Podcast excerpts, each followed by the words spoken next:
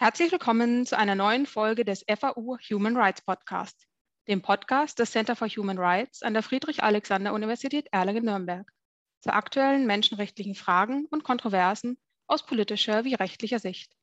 Mein Name ist Christina Schönfeld. Ich bin wissenschaftliche Mitarbeiterin am Institut für Deutsches, Europäisches und Internationales Recht der Universität Erlangen-Nürnberg.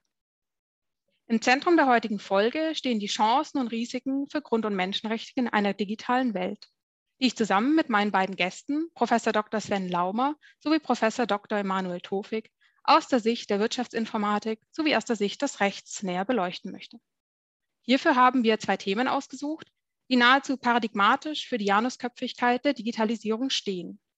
Das Problem der Diskriminierung durch Algorithmen sowie die Rolle digitaler Medien im Rahmen von demokratischer Teilhabe und Demokratisierungsprozessen. Bevor wir gleich in das eigentliche Thema einsteigen, möchte ich unsere beiden Gäste jeweils kurz vorstellen. Professor Dr. Sven Laumer ist Inhaber des Schöller Stiftungslehrstuhls für Wirtschaftsinformatik an der Universität Erlangen-Nürnberg. Dieser ist insbesondere der Digitalisierung in Wirtschaft und Gesellschaft gewidmet. Professor Laumers Forschung stellt den Menschen in den Mittelpunkt der Digitalisierung. Das spiegelt sich in seinen drei Arbeitsschwerpunkten wider, der digitalen Zusammenarbeit, Herausforderungen der Digitalisierung und People Analytics. Professor Dr. Emanuel Tofik ist Inhaber des Lehrstuhls für öffentliches Recht, empirische Rechtsforschung und Rechtsökonomik an der Epps Law School in Wiesbaden. Zudem ist er Distinguished Scholar in Residence an der Peking University School of Transnational Law sowie Research Affiliate am Max-Planck-Institut zur Forschung von Gemeinschaftsgütern in Bonn. Das Antidiskriminierungsrecht, die Themen Diversität und Digitalisierung sowie die Frage, wie Demokratie innovativer gestaltet werden kann, bilden maßgebliche Bestandteile seiner Forschung. Professor Laumer, Professor Tofik, ich freue mich sehr, dass Sie heute da sind. Vielen Dank für Ihr Kommen. Vielen Dank für die Einladung. Big Data, Internet of Things, Artificial Intelligence der Prozess der Digitalisierung hat nicht nur unseren Wortschatz erweitert, sondern auch unser Leben grundsätzlich gewandelt und sich in tiefgreifender Weise auf sämtliche Lebensbereiche ausgewirkt. Der Übergang in die Digitalgesellschaft 4.0 steht unmittelbar bevor, wenn er nicht schon gar angebrochen hat. Mag dies noch allgemeiner Konsens sein, so fällt die Bewertung dieser Entwicklung doch sehr unterschiedlich aus. Während manche die Vorteile und Chancen der Digitalisierung gerade für die Verwirklichung und den Schutz von Grund- und Menschenrechten in den Vordergrund stellen, betonen andere wiederum die damit verbundenen Nachteile und Risiken. Sicher ist, dass das Recht als Spiegel und Rahmen gesellschaftlicher Entwicklungen auf den digitalen Wandel reagieren muss, ihn gleichzeitig aktiv gestalten muss und wo erforderlich auch Grenzen setzen muss. Vor diesem Hintergrund möchte ich meine erste Frage an Sie beide richten. Digitalisierung, Fluch oder Segen, gerade für die Grund- und Menschenrechte? Ja, ich kann mal anfangen. Ähm, äh, ich glaube, dass die Janusköpfigkeit, die Sie beschreiben, Frau Schönfeld, sehr treffend ist. Ähm, und ich vergleiche die Digitalisierung wie andere Werkzeuge, die dem Menschen zur Verfügung stellen, wie ein einfaches Messer. Ähm, äh, und finde, da zeigt sich, dass es sowohl ähm, nützlich sein kann und äh, hilfreich sein kann, aber auch gefährlich eine Waffe sein kann. Und ähm, so ist es, glaube ich, mit allen Werkzeugen, die uns Menschen zur Verfügung stehen. Äh, wir können sie zum Guten nutzen und zum Schlechten. Und äh, aus der Sicht des Rechtswissenschaftlers ähm, ist natürlich eine der Aufgaben und Funktionen des Rechts gerade die mh, gefährlichen Seiten einzuhegen und dem ganzen Rahmen zu geben, wie Sie in Ihrer Anmoderation ja auch schon ausgeführt haben. Wenn ich die Frage ähm, pointiert beantworten sollte, dann würde ich sagen äh, Segen, weil, wie wir gerade auch an dem Beispiel des Messers gesehen haben, Innovation passiert ja typischerweise deswegen, weil wir uns als Menschen, als Menschheit weiterbringen wollen, um irgendein Thema oder irgendeine Tätigkeit besser machen zu können. Und das Gleiche haben wir bei Digitalisierung und bei diesen ganzen IT-getriebenen Themen natürlich auch. Wir machen das eigentlich in erster Linie, weil wir damit eine gewisse Nützlichkeit verbinden und wir lassen uns als Menschen darauf ein, weil wir diese Nützlichkeit erkennen und dadurch Dinge in unserem Leben, sowohl im privaten als auch im beruflichen, besser können. Aber ja, äh, und ich glaube, das Beispiel des Messers beschreibt das auch gerade sehr schön. Da gibt es natürlich auch immer äh, Bestrebungen, dann die Dinge auch so einzusetzen, um sich dadurch vielleicht einen Vorteil zu erzielen, sodass andere einen Nachteil haben. Und wie bei allen Themen der Innovation müssen wir dann natürlich über Governance-Mechanismen nachdenken, also Fragen stellen, welche Leitplanken stellen wir denn auf, um in dieser, mit dieser Innovation äh, leben und äh, diese auch gestalten zu können. Und das macht dann das Thema digital für mich wieder so spannend, weil es eben mehr ist als nur ein Messer. Messer ist ein ziemlich einfaches äh, Tool oder ein ziemlich einfaches Werkzeug. Und das Thema digital, da geht es dann eben ja tatsächlich um die Gestaltung von soziotechnischen äh, Systemen, wo das Zusammenspiel Mensch-Technik auf verschiedenen Ebenen eine Rolle spielt und dadurch natürlich auch ganz stark das Thema Menschenrechte äh, mit betrifft. Und deswegen für mich pointiert eher Segen, aber ja, wir müssen uns auch dem Fluch stellen, um die Themen dann auch äh, positiv gestalten zu können. Ja, vielen Dank für diese ersten Eingangsstatements. Professor Tofik, wir haben jetzt auch über den, den Segen gesprochen, aber es gibt natürlich auch die dunkle Seite ähm, der modernen Medien, in die gerade auch in der Rechtswissenschaft immer wieder thematisiert werden, mit Blick, wie man diese Risiken und Herausforderungen einhegen kann. In der rechtswissenschaftlichen Diskussion wird immer wieder die Frage aufgeworfen, geworfen, ob die bestehenden Grund- und Menschenrechte, insbesondere in Deutschland natürlich unser Grundgesetz, eigentlich auch noch ausreichend sind, um den Schutz zu bieten, den Menschen im digitalen Zeitalter brauchen. Was ist Ihre Meinung dazu? Braucht das Grundgesetz ein Update? Da möchte ich als Jurist mit einem ganz entschiedenen Kommt drauf an antworten. Ähm, ich glaube, dass wir eigentlich mit den Werkzeugen, die wir haben, gut ausgerüstet sind in der, in der Grundausrichtung.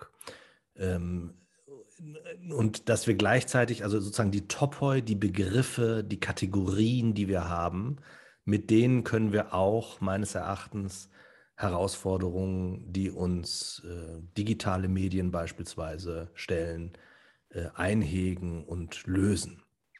Gleichwohl glaube ich, dass wir diese Topoi und Ideen auch anpassen müssen, natürlich, auf eine veränderte Umwelt und veränderte Bedingungen, die wir äh, wahrnehmen. Und insofern würde ich sagen, brauchen wir natürlich auch ein Update. Ja.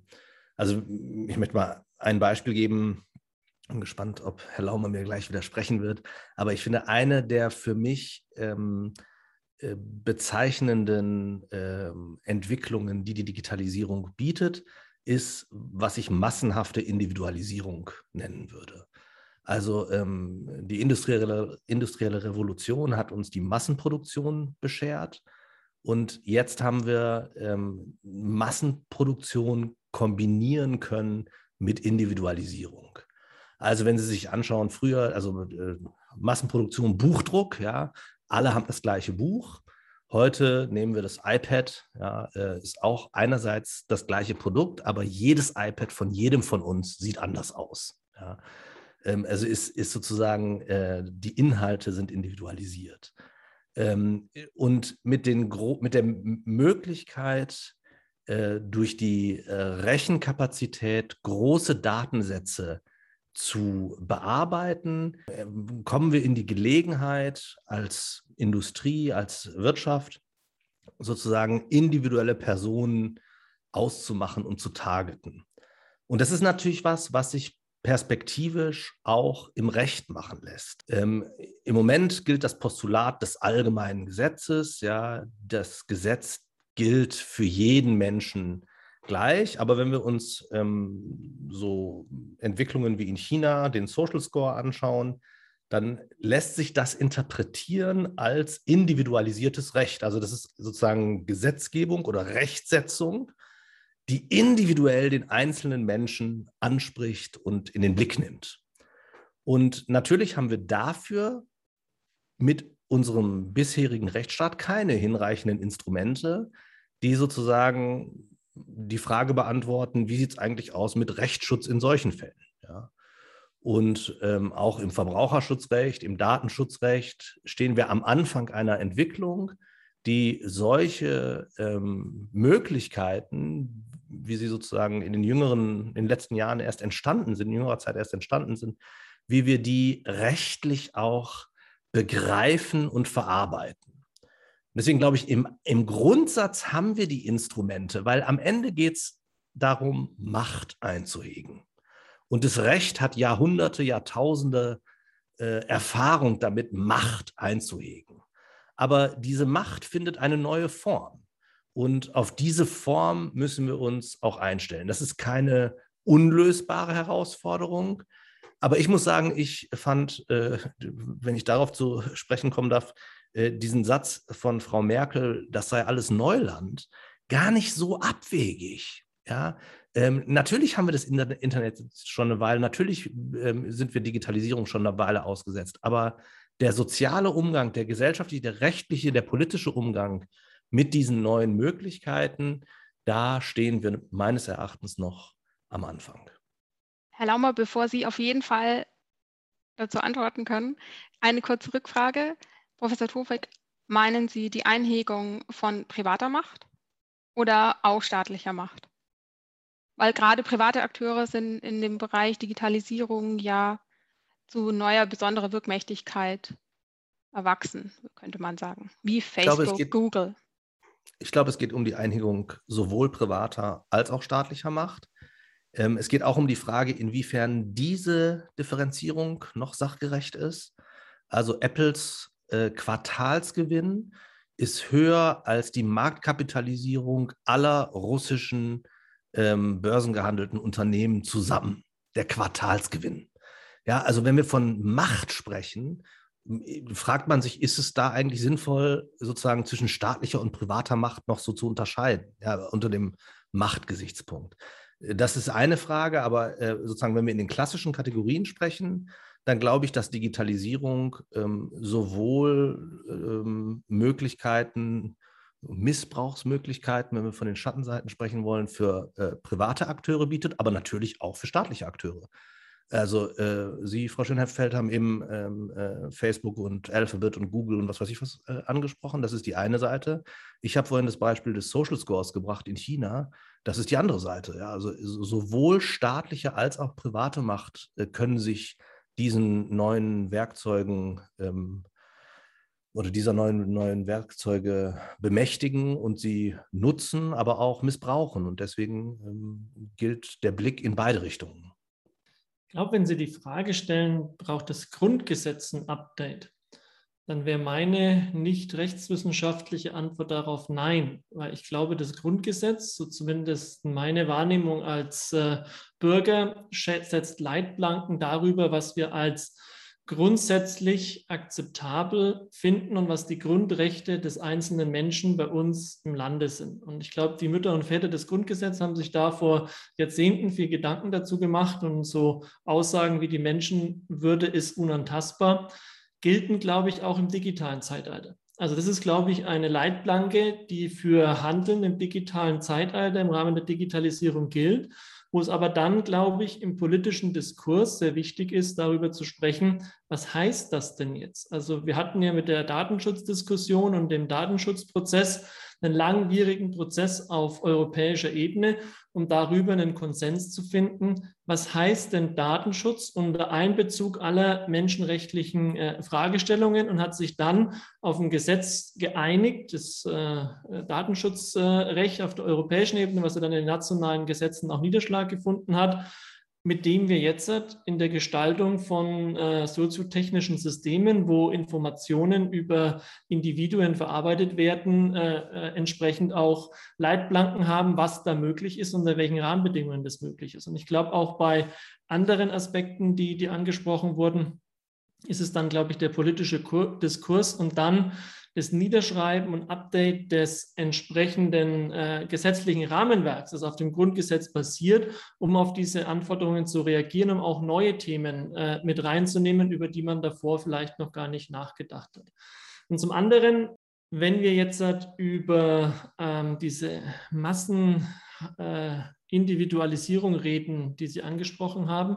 Ja, das ist natürlich ein ganz äh, spannendes Phänomen. Da hat ja auch der äh, Gründer von Amazon schon vor, vor Jahrzehnten gesagt, äh, sein Ziel ist es eigentlich, wenn es da draußen im Internet zwei Millionen Kunden gibt, dann hätte er gern zwei Millionen Jobs weil jeder dann für sich das Richtige direkt findet und sich die Suchkosten entsprechend reduzieren.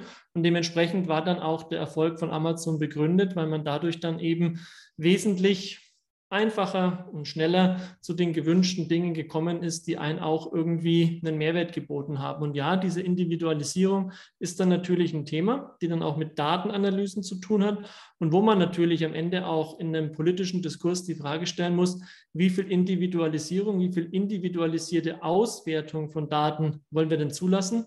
Oder wo ziehen wir da tatsächlich die, die Grenze rein? Und äh, das sind dann, glaube ich, diese Themen, die dann den politischen Diskurs mit äh, momentan auch äh, beeinflussen. Ja, ich weiß nicht, äh, inwiefern Sie vielleicht vorgesehen haben, dass wir uns später die, dieser Erweiterung äh, zuwenden, aber ich meine, dass das ähm, natürlich auch, wenn wir von Grundrechten sprechen, auch eine internationalrechtliche äh, Perspektive gibt und dass wir auch ein bisschen aufpassen müssen. Ich glaube, besonders bei der Frage Menschenrechte und Digitalisierung haben wir eine sehr eurozentrische Sicht. Ähm, und es dreht sich sofort, geht es ums Datenschutzrecht und allgemeines Persönlichkeitsrecht und ähm, Vermachtung und irgendwie Diskursverschiebungen auf Twitter und so weiter. Ähm, aber das ist eine sehr spezifische Perspektive. Und ich glaube, äh, wenn wir auch von Fluch und Segen äh, sprechen, ähm, dann muss man auch sehen, dass gewisse Möglichkeiten überhaupt erst eröffnet werden durch ähm, dezentrale Kommunikation, durch sichere Kommunikation, verschlüsselte Kommunikation. Wenn man sich anschaut, die, den arabischen Frühling beispielsweise, ähm, die Proteste im Iran seinerzeit, ähm, äh, viele äh, ja, Freiheitskämpfer, nutzen gerade auch die neuen Möglichkeiten des Austauschs und der Kommunikation. Ähm, es gibt, ich glaube, äh, Church of Fun City, also eine, eine virtuelle katholische Kirchengemeinde. Ja, also es gibt ganz neue Lebensformen, Freiheitsformen, die sich eröffnen. Ich meine auch, wenn wir jetzt in die Pandemie zurückblicken, äh, die Möglichkeiten, die sich trotz Lockdowns eröffnet haben, miteinander in Austausch zu treten. Also da ist auch viel Freiheitspotenzial. Und ähm, mein Eindruck ist, dass wir im europäischen Diskurs nicht zu Unrecht, aber eben auf sehr spezifische Weise die Gefahren im äh, Blick haben und, äh, und eben auf, ja, auf eine sehr eigene Weise sozusagen. Und wenn wir über Grund- und Menschenrechte sprechen, dann müssen wir eben auch den Blick vielleicht ein bisschen weiten und äh, dann eröffnen sich vielleicht auch mehr Chancen. Es ist insofern vielleicht auch eine Funktion vom bereits vorgefundenen Grad der Freiheitsverwirklichung. Also wir leben in einer sehr äh, freiheitlichen äh, Demokratie. Ähm, wir haben viele Freiheitsrechte. Bei uns müssen wir diese Freiheitsrechte verteidigen. Und es geht eher darum, sozusagen untunliche, ungebührliche Einflussnahmen abzuwehren. Ja? Während äh, möglicherweise in anderen Bereichen ähm, die Chancen des Freiheitsgewinns noch viel größer sind, das Potenzial, was man da nutzen kann. Nur, dass ich kurz einmal einhake. Ich sehe natürlich das Problem dieser eurozentristischen Perspektive auf die Debatte. Das sehen wir auch in anderen Diskursen zu menschenrechtlichen Themen. Ähm, wie bringen Sie das in Einklang mit dem Postulat nach der Universalität der Menschenrechte, gerade wenn es um so grundlegende Verbürgungen geht, wie Würde, körperliche Unantastbarkeit, Autonomie? Ich glaube, die Frage ist ja dann, ähm, wenn man sich das anschaut, was heißt denn Würde in dem jeweiligen Kontext? Und äh, aus welcher, auf welcher Basis starten wir tatsächlich eine Diskussion in dem Bereich? Ähm, ich bringe immer gern ein Beispiel, was mir Dieter Kempf mal erzählt hat aus, äh, aus seinen Erfahrungen wo er äh, berichtet hat über äh, Überwachung, auch entsprechend in China. Ähm, und die dort lebenden Personen erstmal auch sehr positiv dem gegenübergestanden sind und gesagt haben, ich nehme gerne einen Eingriff in meine Privatsphäre in dem Moment in Kauf und lasse mich auf öffentlichen Plätzen durch entsprechende Videoüberwachung überwachen, weil auf der anderen Seite mein Recht auf körperliche Unversehrtheit gewährleistet wird, weil ich nicht das Risiko habe, wenn ich als Frau abends aus dem Haus gehe, ermordet zu werden aus europäischer Perspektive wir haben mehr oder weniger ein, ein funktionierendes Sicherheitssystem, Sicherheitsapparat, sodass wir nicht fürchten müssen, nachts auf jeden Fall irgendeinem Übergriff ausgesetzt zu sein. Dementsprechend diskutieren wir dann natürlich das Thema Überwachung auf öffentlichen Plätzen aus Grund einer ganz anderen Perspektive. Aber im Endeffekt ist am Ende die Frage, wie wichtig ist uns welches Grundrecht in dem jeweiligen Kontext, beziehungsweise aus welcher Basis fangen wir die Diskussion an. Und ich glaube, das macht das Ganze dann auch nochmal international spannend, äh, diese Fragestellungen zu diskutieren, aber auch immer mit dem äh, vorsichtigen Blick darauf, dass es nicht wirklich möglich ist, Themen, die wir hier in Europa für uns entscheiden, auch einfach eins zu eins in andere Regionen der Welt zu übertragen, weil die Ausgangslagen teilweise ganz andere sind. Vielleicht darf ich da anknüpfen. Ich finde das sehr spannend. Ich glaube, Sicherheit ist sozusagen ein Thema, aber Wohlstand ist auch ein zweites Thema. Äh, also ich erinnere mich äh, in den 90er Jahren als äh, Jungspund ähm, war ich mal in den heute ehemaligen Sowjetrepubliken unterwegs und da hieß es ja, vor der Perestroika waren wir satt, aber wir durften nicht reden. Nach der Perestroika durften wir reden, aber wir waren hungrig. Und äh, auf eine Art glaube ich, dass ähm, Freiheit in dem Sinne voraussetzungsvoll ist, als ihres, ihr volles Potenzial sich erst entfaltet, wenn gewisse Grundbedürfnisse gesichert sind, sozusagen. Und ähm, das soll jetzt auf keinen Fall äh, totalitären äh, Perspektiven oder Regimen ähm, das Wort reden. Natürlich ist Freiheit auch äh, erforderlich und zwingend notwendig, wenn man hungrig ist. Ja, das, das möchte ich überhaupt nicht äh, in Abrede stellen. Aber ich glaube, dass die Prioritäten andere sind. Ja, und äh, es ist im ersten Augenblick sozusagen wichtig, Grundbedürfnisse zu stillen. Und ähm, wenn die äh, gestillt sind, Sicherheit, äh, Wohlstand und so weiter, dann wird Freiheit besonders wirkmächtig und auch besonders nötig sozusagen nochmal. Ja. Wie gesagt, ohne äh, jetzt ähm, sagen zu wollen, dass sie vorher nicht erforderlich ist oder sowas. Das ist nicht mein, mein Punkt. Die zweite Dimension, Frau Schönfeld, Sie sprachen äh, von der Universalität. Ähm, und das ist, glaube ich, auch zweigespalten zu beantworten. Ich glaube, auf der einen Seite kann es keine Kompromisse geben, was Dinge wie die Menschenwürde angeht. Also äh, Werte, die dem Menschen aufgrund seines Menschseins zukommen, da kann es keine Kompromisse geben und da dürfen wir keine Kompromisse machen. Diese Universalität müssen wir unbedingt hochhalten. Und da folgt schon sehr viel raus. Das ist schon sehr voraussetzungsvoll. Und gleichzeitig müssen wir auf der anderen Seite auch sehen, dass es, ähm, äh, ohne relativistisch daherkommen zu wollen, dass ähm, auch Rechte immer in einem bestimmten Kontext eine Rolle spielen und auch auf unterschiedliche Art und Weise ausgeübt werden können. Ja, und da gibt es dann auch gesellschaftlichen Konsens. Also, keine Ahnung, es mutet uns als Deutschen oftmals fremd an, dass äh, die Amerikaner dieses Right to Carry irgendwie so hochtragen. Ja, also, dass das jetzt das wertvollste aller Freiheitsrechte sein soll, dass sich irgendwie mit einer Waffe rumlaufen soll. Ja? Äh, und umgekehrt, wenn man sich mit den Amerikanern unterhält, sagen die, naja, euer Fetisch mit dem, dass es bloß kein Tempolimit auf deutschen Autobahnen geben soll, es ist doch nicht viel anders.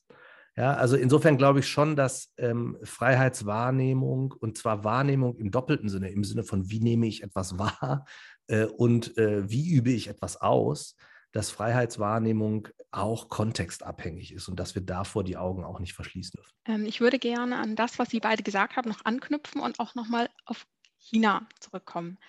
China hat sich in den letzten Jahren, Jahrzehnten zu einem Vorreiter der Digitalisierung entwickelt, quasi zu einer Hochtechnologienation, die mittlerweile weltweit Standards setzt, ähm, gerade auch durch die Schaffung technischer Normen, die politisch wie wirtschaftlich von großer Bedeutung sind. Die Debatte um den Ausbau von 5G-Netzen hat dies nochmal sehr deutlich ins Bewusstsein geführt. Herr Professor Laumer, ist aus Ihrer Sicht an der These was dran, dass die Nation oder die Weltregion, die ihre technologischen Standards international durchsetzen wird, auch die Wert- und vielleicht auch Wirtschaftsvorstellungen durchsetzen wird? Also dass wir uns hier eigentlich wirklich in einer gewissen Auseinandersetzung um Vorrangigkeit, Freiheit, Sicherheit und welche Werte auch prioritär zu behandeln sind, befinden?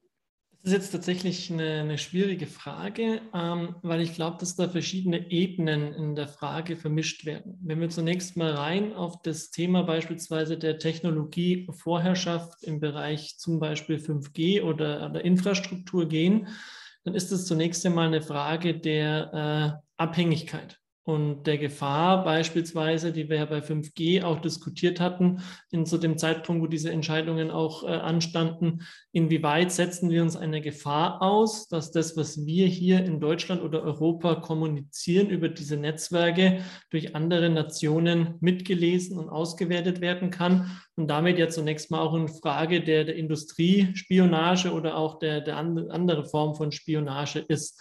Das hat für mich jetzt erstmal mit äh, Menschenrecht erstmal insofern nichts zu tun, weil das für mich erstmal Fragen sind, inwieweit setzen wir uns eine Informationsschutz oder Informationshoheitsrisiko aus. Und dann aus einer wirtschaftspolitischen oder politischen Diskussion heraus zu entscheiden, nein, wir wollen nicht Technologie verwenden aus Staaten, wo wir das Risiko haben, dass dadurch Spionage bei uns oder andere Informationsabgriff erstmal tatsächlich auch äh, möglich wird.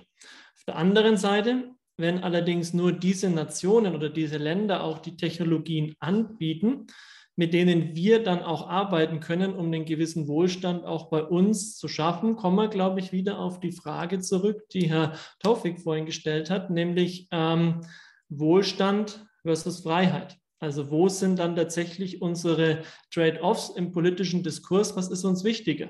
Wollen wir mit 5G auch Industrieapplikationen entwickeln, die dann unsere äh, äh, Unternehmen und unsere Industrien hier in Deutschland oder Europa mit dann auch weltweit vertreiben? Aber wenn wir gar nicht die 5G-Grundausstattung mit haben, weil die aus China kommt oder aus anderen Nationen, dann schaffen wir das vielleicht nicht und verlieren dadurch auch in anderen ähm, industriellen Zweigen vielleicht an Anschluss und unser Wohlstand an sich äh, leidet an der Stelle. Also dann sind wir wieder genau bei der Frage, glaube ich, die wir vorher diskutiert hatten. Was dann natürlich den jeweiligen Nationen, aus denen diese Technologie kommt, natürlich auch die Möglichkeit gibt, gewisse ähm, Standards, die sie für richtig halten in Bezug auf verschiedene Menschenrechte, dann vielleicht auch äh, durchzusetzen. Ich glaube, das haben wir als Westeuropäer oder als äh, ich nenne es jetzt mal Amerikaner, die, die mit eingeschlossen, ähm, auch nicht anders gemacht, weil wir natürlich auch gesagt haben, unsere Menschenrechte, unser Verständnis von Menschenrechte ist das.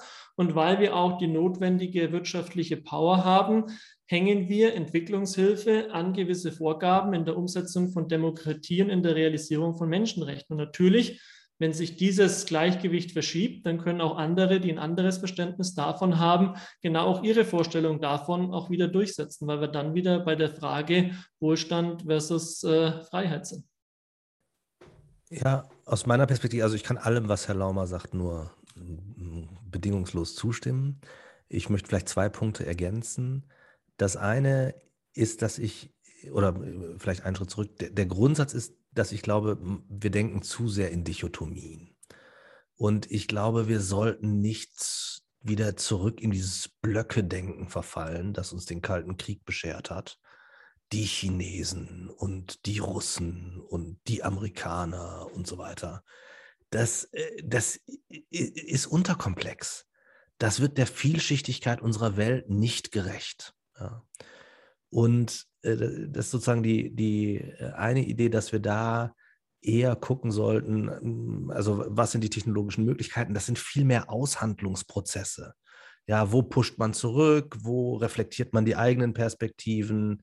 Ähm, wo ähm, behauptet man Freiheitsräume auch, ja, obwohl eine Beschränkung möglich wäre? Ja, also wie gehen wir mit, ähm, mit diesen Dingen um? Und ich glaube, wir müssen viel ähm, also wir, wir, brauchen Ambiguitätstoleranz, wir müssen mit Wahrheit anders umgehen und wir müssen äh, diese, unsere globale Lebenswirklichkeit als ähm, dauerhaften Aushandlungsprozess verstehen. Ja.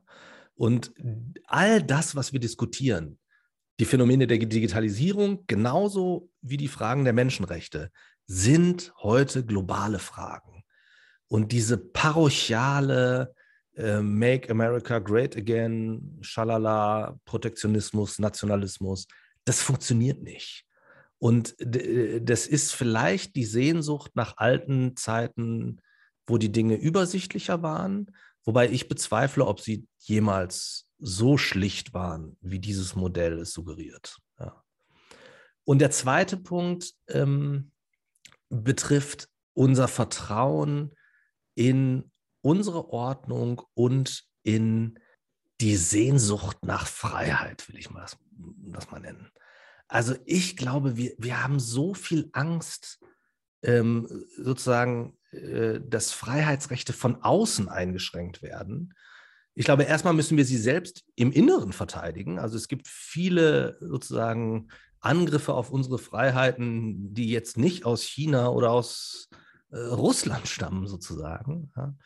Ähm, und dann bin ich der tiefen Überzeugung, dass die Idee der Freiheit eine Strahlkraft und eine Anziehung ausübt, der auf lange Frist niemand widerstehen kann. Ja. Und deswegen muss man sich schützen vor autoritären Regimen und Übergriffen, weil die verhindern natürlich die Wahrnehmung von Freiheit. Aber ich glaube, da, wo Wohlstand einkehrt, wird zunehmend auch der Durst nach Freiheit äh, wachsen. Ja. Und äh, ich, da wünsche ich mir manchmal ein bisschen mehr Selbstvertrauen, ein bisschen mehr Selbstbewusstsein, auch in die Errungenschaften unserer Ordnung. Ja, das ist, die ist nicht mit einem Federstreich zu beseitigen. Und äh, äh ja, sozusagen diese Untergangsszenarien, der Untergang des Abendlandes, des Morgenlandes, des, äh, keine Ahnung, der ganzen Welt, immer droht irgendein Untergang der Demokratie, des Rechtsstaats, was weiß ich. Ähm, ich glaube, das äh, ist übertrieben und da täte uns ein wenig Gelassenheit eigentlich gut. Ich möchte da nochmal auf ein Zitat zurückkommen, was Sie vorhin schon mal angesprochen hatten, nämlich von unserer Bundeskanzlerin, die das Internet als äh, Neuland beschrieben hatte. Ähm, ich fand das, wie sie das gesagt hatte, tatsächlich etwas ähm, ja, überraschend, ähm, beziehungsweise auch nochmal beschreibend, äh, wo tatsächlich, glaube ich, auch unsere Herausforderungen in dem Bereich sind. Wir hatten, glaube ich, ähm, ein Verständnis dessen, dass Dinge, die, wie, wir sie organisiert haben und wie wir ähm, einen Zugang zu verschiedenen Themen haben, dass der auch immer sich so weitergeht. Und wir haben, glaube ich, zu spät realisiert, wie diese Entwicklungen der Digitalisierungen und gerade auch des Internets und dann Social Media etc.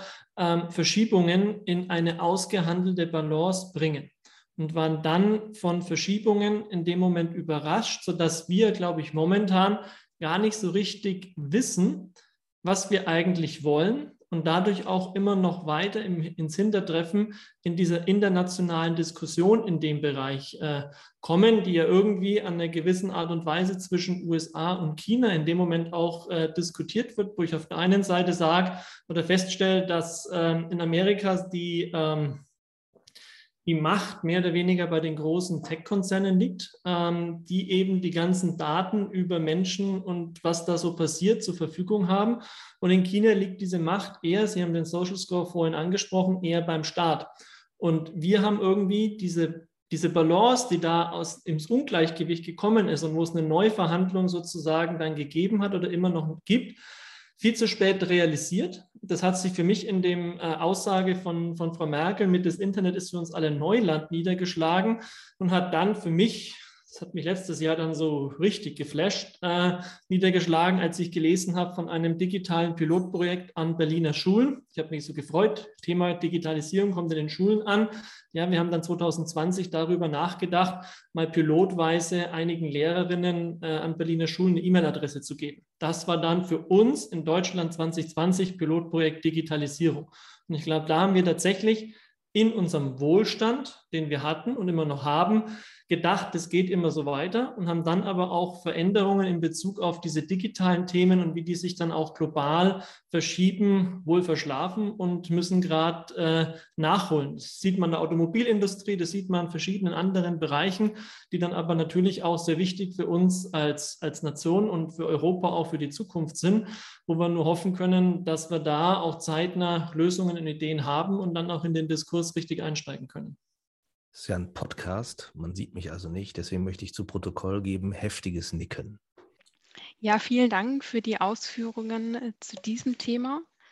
Ich würde mich nun gerne mit Ihnen gemeinsam einem anderen Aspekt des Themas Digitalisierung und Auswirkungen auf Grund- und Menschenrechte zuwenden, und zwar ein Thema, das den Einzelnen noch viel unmittelbarer betrifft, vielleicht sogar schon persönlich betroffen hat und das vielleicht durchaus bei einigen Menschen geeignet war, ein gewisses Misstrauen gegenüber privaten Unternehmen oder auch dem Staat zu begründen.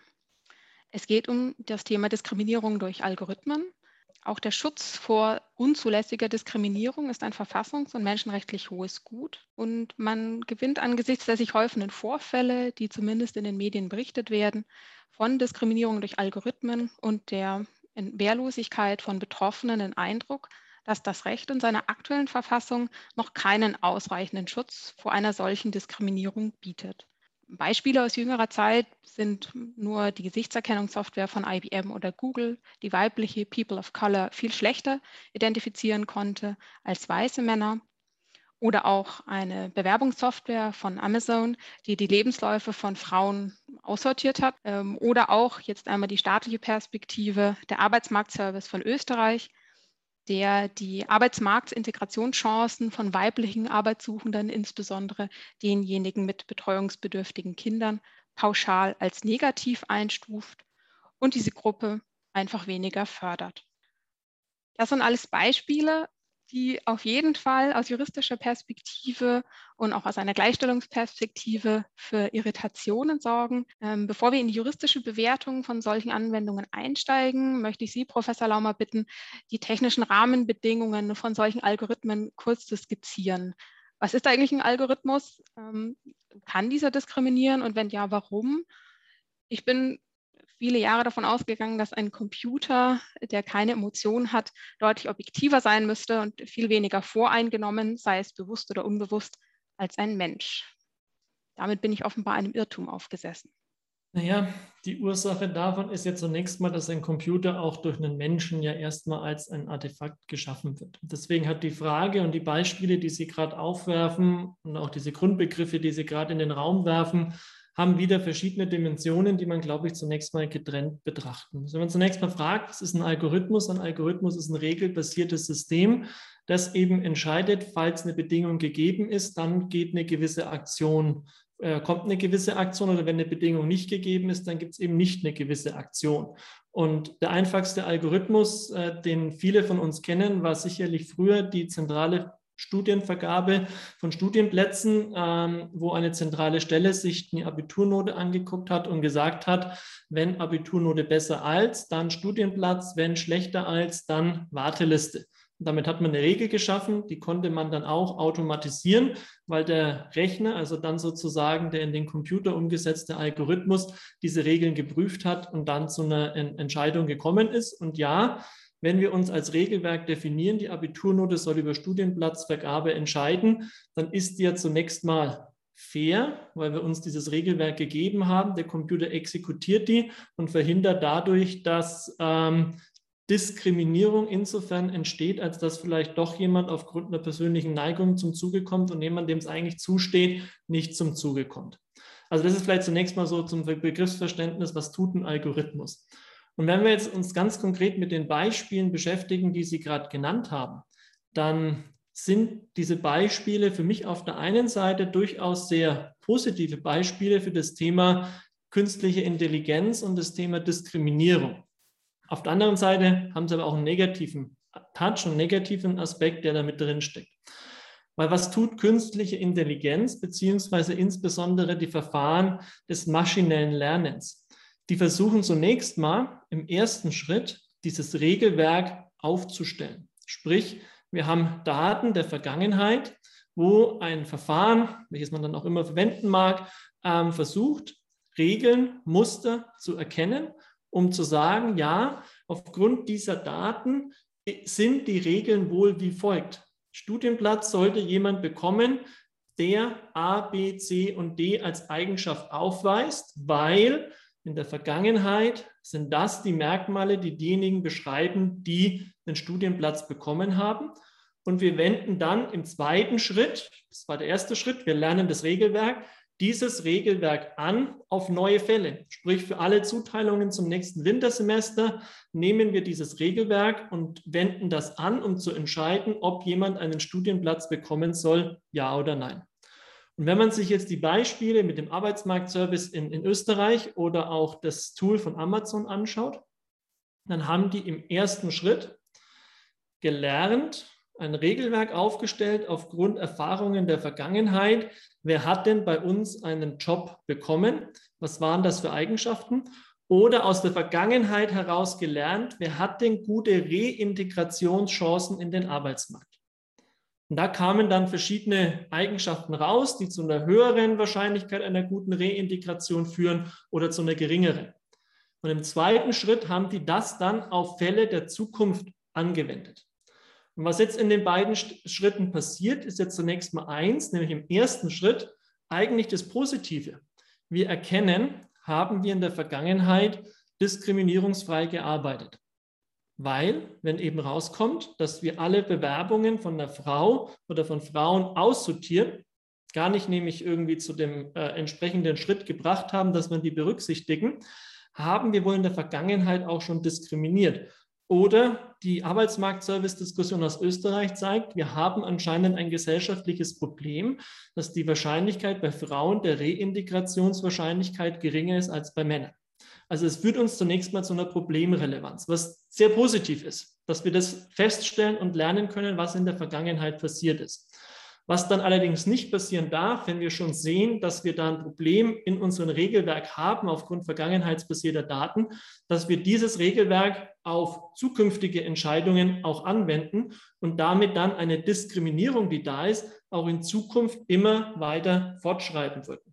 Mein Lieb, um das plakativ zu sagen, äh, wenn ich heute einen künstlichen Algorithmus-basierten, äh, künstliche Intelligenz-basierten Ansatz äh, wählen würde, um ja, zukünftige Vorstände deutscher DAX-Unternehmen äh, zu identifizieren, dann würde ich auch in Zukunft immer grauhaarige weiße Männer äh, auswählen, weil das aufgrund der Vergangenheit ein Muster ist, das da vermutlich rauskommen. Und deswegen, ja, also was hier passiert ist, wir lernen Muster in Daten über Menschen, über Erfolgswahrscheinlichkeiten und wollen diese für die Zukunft fortschreiben und müssen dann natürlich äh, tatsächlich in diesem Zwischenschritt uns überlegen, ob denn ein Regelwerk, was wir aus der Vergangenheit gelernt haben, mit den Gesetzen äh, konform ist und eben Diskriminierung auch tatsächlich ähm, ausschließt. Und ja, ein Computer, ähm, der dann feststellt, es gibt ein Merkmal Geschlecht mit seinen verschiedenen Dimensionen, ähm, der weiß erstmal nicht, dass das ein diskriminierendes Merkmal ist. Hier ist dann wieder der menschliche Eingriff, die Normativität notwendig, dass wir als Menschen sagen, nach diesen Merkmalen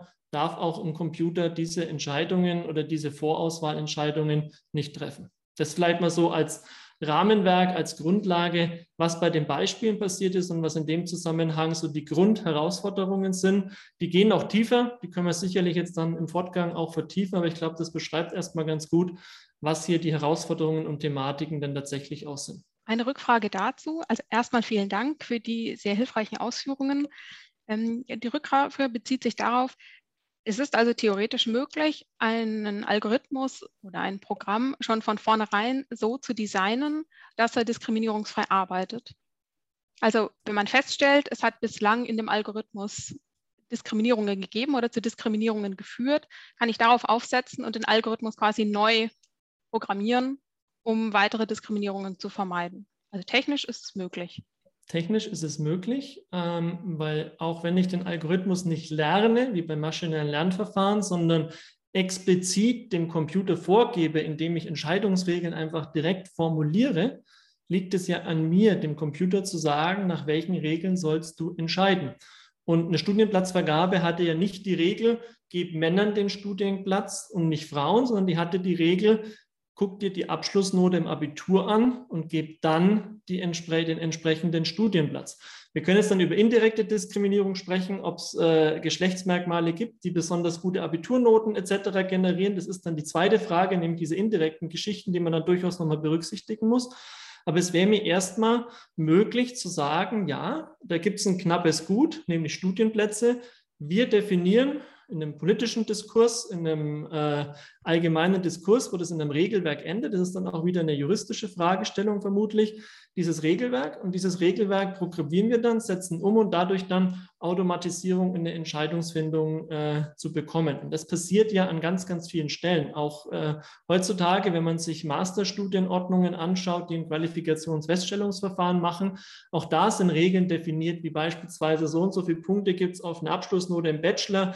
Ähm, es muss geprüft werden, äh, ob der Bachelor in einem bestimmten äh, Studienbereich erfolgt ist, also in der Wirtschaftsinformatik, dann in den Wirtschaftswissenschaften, in der Informatik oder äh, in der Wirtschaftsinformatik. Und wenn das alles gegeben ist, ja, dann steht ja auch ein Studium im Master in dem Bereich entsprechend auch offen. Und diese Regeln, die definieren wir ja an verschiedensten Stellen in unserem Leben, wo wir sagen, genau nach diesen Kriterien werden so Dinge vergeben. Letztes Beispiel, aktuelles, war ja die, das Regelwerk zur ähm, Vergabe von äh, Impfterminen. Auch da haben wir politisch darüber entschieden, es gibt einen Algorithmus, weil es war nichts anderes, der gesagt hat, in der Reihenfolge von Gefahrengruppe, Alter etc. werden diese Plätze vergeben.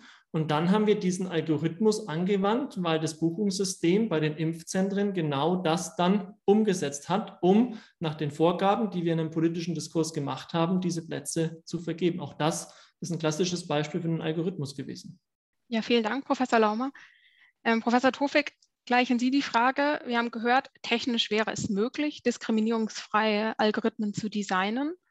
Kann man der IT-Branche vertrauen, dass sie es quasi aufgrund einer Selbstverpflichtung tut oder ist hier der Gesetzgeber gefragt, um Leitlinien und entsprechende gesetzliche Regelungen zu erlassen, so wie es ja wohl auch bei der Vergabe der Impftermine in Bayern gemacht wurde? Zunächst mal möchte ich sagen, dass es möchte den Diskriminierungsbegriff ein bisschen schärfen. Ähm, jede Entscheidung ist diskriminierend. Entscheidung, der Kern von Entscheidung ist Diskriminierung. Wenn wir in dem von Herrn Laumer gebildeten Beispiel die Studienplätze nach der Abiturnote vergeben, diskriminieren wir anhand der Abiturnote. Das ist sozusagen denknotwendig. Was ist also das Problem mit Diskriminierung? Das Problem ist, wenn wir soziale Ungleichheit perpetuieren. Ähm, und da sind wir dann im Antidiskriminierungsrecht, im deutschen Kontext würden wir sagen, bei den besonderen Gleichheitsrechten der Verfassung, beim allgemeinen Gleichheitssatz etc. Und äh, da möchte ich sagen, dass nach meinem Eindruck die Frage der Diskriminierung durch Algorithmen eigentlich ein Scheingefecht ist. Weil, wie Herr Laumer ausgeführt hat, dahinter eine menschliche Entscheidung steht. Der Algorithmus macht das halt mit sehr großer Rechenleistung und eben gegebenenfalls unter Auswertung von Daten, mit denen wir ihn füttern, ähm, äh, in Sekundenbruchteilen, was, wenn ein Mensch das mit Papier und Bleistift machen wollte, Jahre brauchen würde. Aber da, wo die menschliche Entscheidung diskriminierend im Rechtssinne wäre, also sozusagen benachteiligend äh, anhand verbotener Merkmale. Ähm, da ist auch die durch den Algorithmus ähm, äh, rechtswidrig. Ja. Insofern, ähm, äh, und was wir machen, wenn Herr Laumer hat Machine Learning angesprochen, da geht es ja darum, dass wir einen Schritt mehr noch der, an die Maschine auslagern. Wir sagen, Maschine oder Algorithmus, identifiziere du für mich aus den 100 Variablen, die ich hier habe, jene Variablen, die den stärksten Prädiktor für Erfolg auf dem Arbeitsmarkt ausmachen. Ja? Ähm, und da kommt dann, keine Ahnung, raus, oh, Frau ist schlecht, weil die wird schwanger oder sowas. Ja? Das ist aber sozusagen, damit sourcen wir zu viel aus. Das ist sozusagen auch ein Fehler der Anwender. Das ist ein Anwendungsfehler. Das ist kein Fehler im Algorithmus letztlich. Ja? Wir müssen nur uns bewusst machen, dass es diese Anwendungsfehler gibt ja? und müssen sozusagen da anknüpfen und, äh, und sozusagen auch unser Recht ausdehnen und erweitern darauf, ähm, äh, was Algorithmen können, tun dürfen anstelle eines Menschen und was nicht. Und da haben wir meines Erachtens diese absoluten Anknüpfungsverbote, beispielsweise in Artikel 3.3, also Geschlecht, Rasse, Herkunft, Sprache, da, da, da, Das sind alles Elemente, da dürfen wir nicht anknüpfen. Da dürfen halt Algorithmen auch nicht anknüpfen. Ja, also das ist eigentlich eine relativ einfache Geschichte. Und natürlich muss man sagen, ähm, das Problem ist ja, dass dummerweise ein, ein Kern, ähm, ich sage jetzt in Anführungsstrichen Wahrheitsgehalt drinsteckt. Also das sind oft Scheinkorrelationen. Ja, aber ähm, keine Ahnung, äh, in, in Deutschland ist Migrationshintergrund oft mit Bildungsferne korreliert. Jetzt kann ich Bildung, Bildungsstatus oder sozialen Status schlecht feststellen, aber wo jemand geboren ist, das ist relativ einfach festzustellen. Das steht nämlich in seinem Ausweis. Ja, und jetzt ähm, habe ich so einen Datensatz, das sind 100 Variablen zu irgendeiner Person und sage jetzt, was sind die Aussichten, dass diese Person am Arbeitsmarkt erfolgreich sein wird und dann bang, äh, kommt äh, Geschlecht blinkt auf und Migrationshintergrund blinkt, blinkt auf. Und das sind Scheinkorrelationen, die sozusagen auf andere Mechanismen ähm, gründen, mit denen sie äh, ähm, scheinbar korreliert sind. Und da äh, könnte man sagen, und wird, hört man auch von Statistikern, die sagen, naja, das ist halt eine Abkürzung, das ist total effizient. Ja? Also in diesem Informationsmerkmal, in, diesem, in, diesem, in dieser Variable sind Informationen gespeichert, die sollten wir doch nutzen können. Ja? Und da würde ich sagen, nee, das Recht sagt nein. Das äh, Artikel 3, Absatz 3 Grundgesetz, Artikel oder insgesamt Artikel 3 sagt, wir dürfen an bestimmte Merkmale nicht anknüpfen. Punkt. Und äh, für mich bedeutet das eigentlich auch empirisch, wir dürfen auch diese Abkürzungen nicht wählen. Wir dürfen uns nicht auf Scheinkorrelationen verlassen ja, sondern wenn, dann müssen wir irgendwie den echten Mechanismus abgreifen. Dann ist auch die Frage, ist der echte Mechanismus für uns irgendwie, ähm, ist der zulässig? Ja, aber das sind alles sozusagen menschliche Bewertungen. Und ich glaube, die müssen wir treffen und die muss auch ein Gesetzgeber treffen. Die tut, das trifft er auch in einem, beispielsweise im Antidiskriminierungsrecht, im Allgemeinen Gleichstellungsgesetz und so weiter. Ja. Und ich habe keinen Zweifel, dass im Großen und Ganzen sich auch die Industrie daran hält. Ja, ich meine, es ist ja genauso, wenn wir, äh, keine Ahnung, sagen, hier, ähm, wenn, der, der, Diesel darf nicht mehr ausschütten, das ist ein schlechtes Beispiel. Aber sozusagen im Grundsatz würde ich sagen, äh, äh, hält sich die Industrie an die, an die regulatorischen Vorgaben und das wird auch ähm, äh, bei der Programmierung von Algorithmen nicht anders sein. Vielleicht kann ich ganz kurz nochmal auf den Punkt eingehen, den Sie gerade genannt hatten, nämlich der Algorithmus oder der Fehler ist nicht im Algorithmus. Das war ja genau, wenn man sich jetzt diese Themen anguckt, ähm, warum haben maschinelle Lernverfahren zu einem äh, Regelwerk oder zu einem Algorithmus geführt, wo diskriminierende Merkmale mit verwendet wurden, weil das sozusagen eines der beschreibenden Variablen war, mit dem man einen sehr guten Schätzer über Entscheidungen machen konnte aus der Vergangenheit, die ja gezeigt haben, dass durch menschliche Entscheidung, also wo rein ein Personaler oder jemand, der eine Entscheidung über den Menschen getroffen hat, diese Diskriminierung implizit, unterstelle ich jetzt mal, gar nicht erstmal explizit äh, vorgenommen hat und dass wir da in der Vergangenheit wohl ein Problem hatten, wo wir jetzt drüber nachdenken können, was können wir denn tun, um das in Zukunft äh, zu umgehen. Und auch mal auf das Amazon-Beispiel zurückzukommen. Warum hat der Amazon-Algorithmus das so erkannt? Amazon hat in, mit diesem Tool in erster Linie nach IT-Fachkräften äh, gesucht. Also da waren sozusagen viele Bewerbungen von IT-Fachkräften äh, zu bewerten für IT-Stellen. Und wenn man jetzt die Kette zurückgeht und in den Hörsaal geht, wo eben auch entsprechend IT-Studierende zunächst mal da sind und sich anschaut, wie das Geschlechterverhältnis ist, haben wir mehr Männer als Frauen zum großen Teil. Dementsprechend hatte auch Amazon mehr männliche als weibliche Bewerber.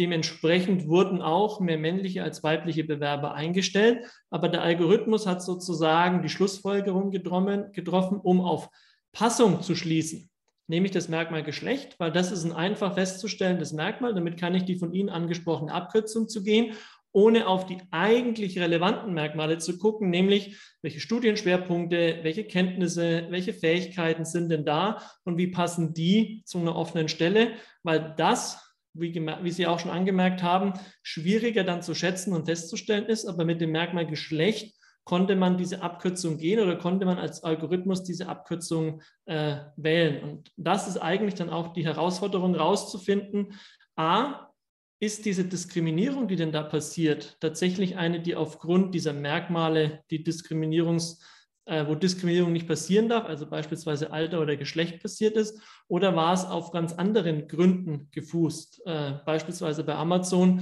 dass das Grundverhältnis in den Bewerbungen schon sehr stark männlich war und gar nicht so viele Frauen sich beworben hatten, weil auch im Hörsaal gar nicht so viel saßen. Also wenn wir tatsächlich dann Diskriminierung an der Stelle verhindern wollen würde, müsste man noch wesentlich mehr dafür tun, dass auch Frauen in die technischen Studiengänge gehen, um dann da auch ein besseres Verhältnis in den Bewerbungen und dann auch in den Neueinstellungen zu schaffen. Also das ist dann wieder eine ganz spannende weitere Diskussion, wenn man über die Ursachen dessen nachdenkt, wo diese mögliche Diskriminierung dann tatsächlich auch herkommt, die man in den Daten sozusagen äh, identifiziert.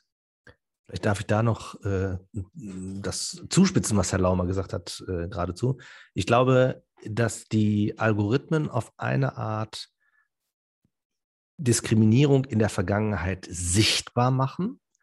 Ähm, und insofern da vielleicht sogar aufklärerisch äh, unterstützen können.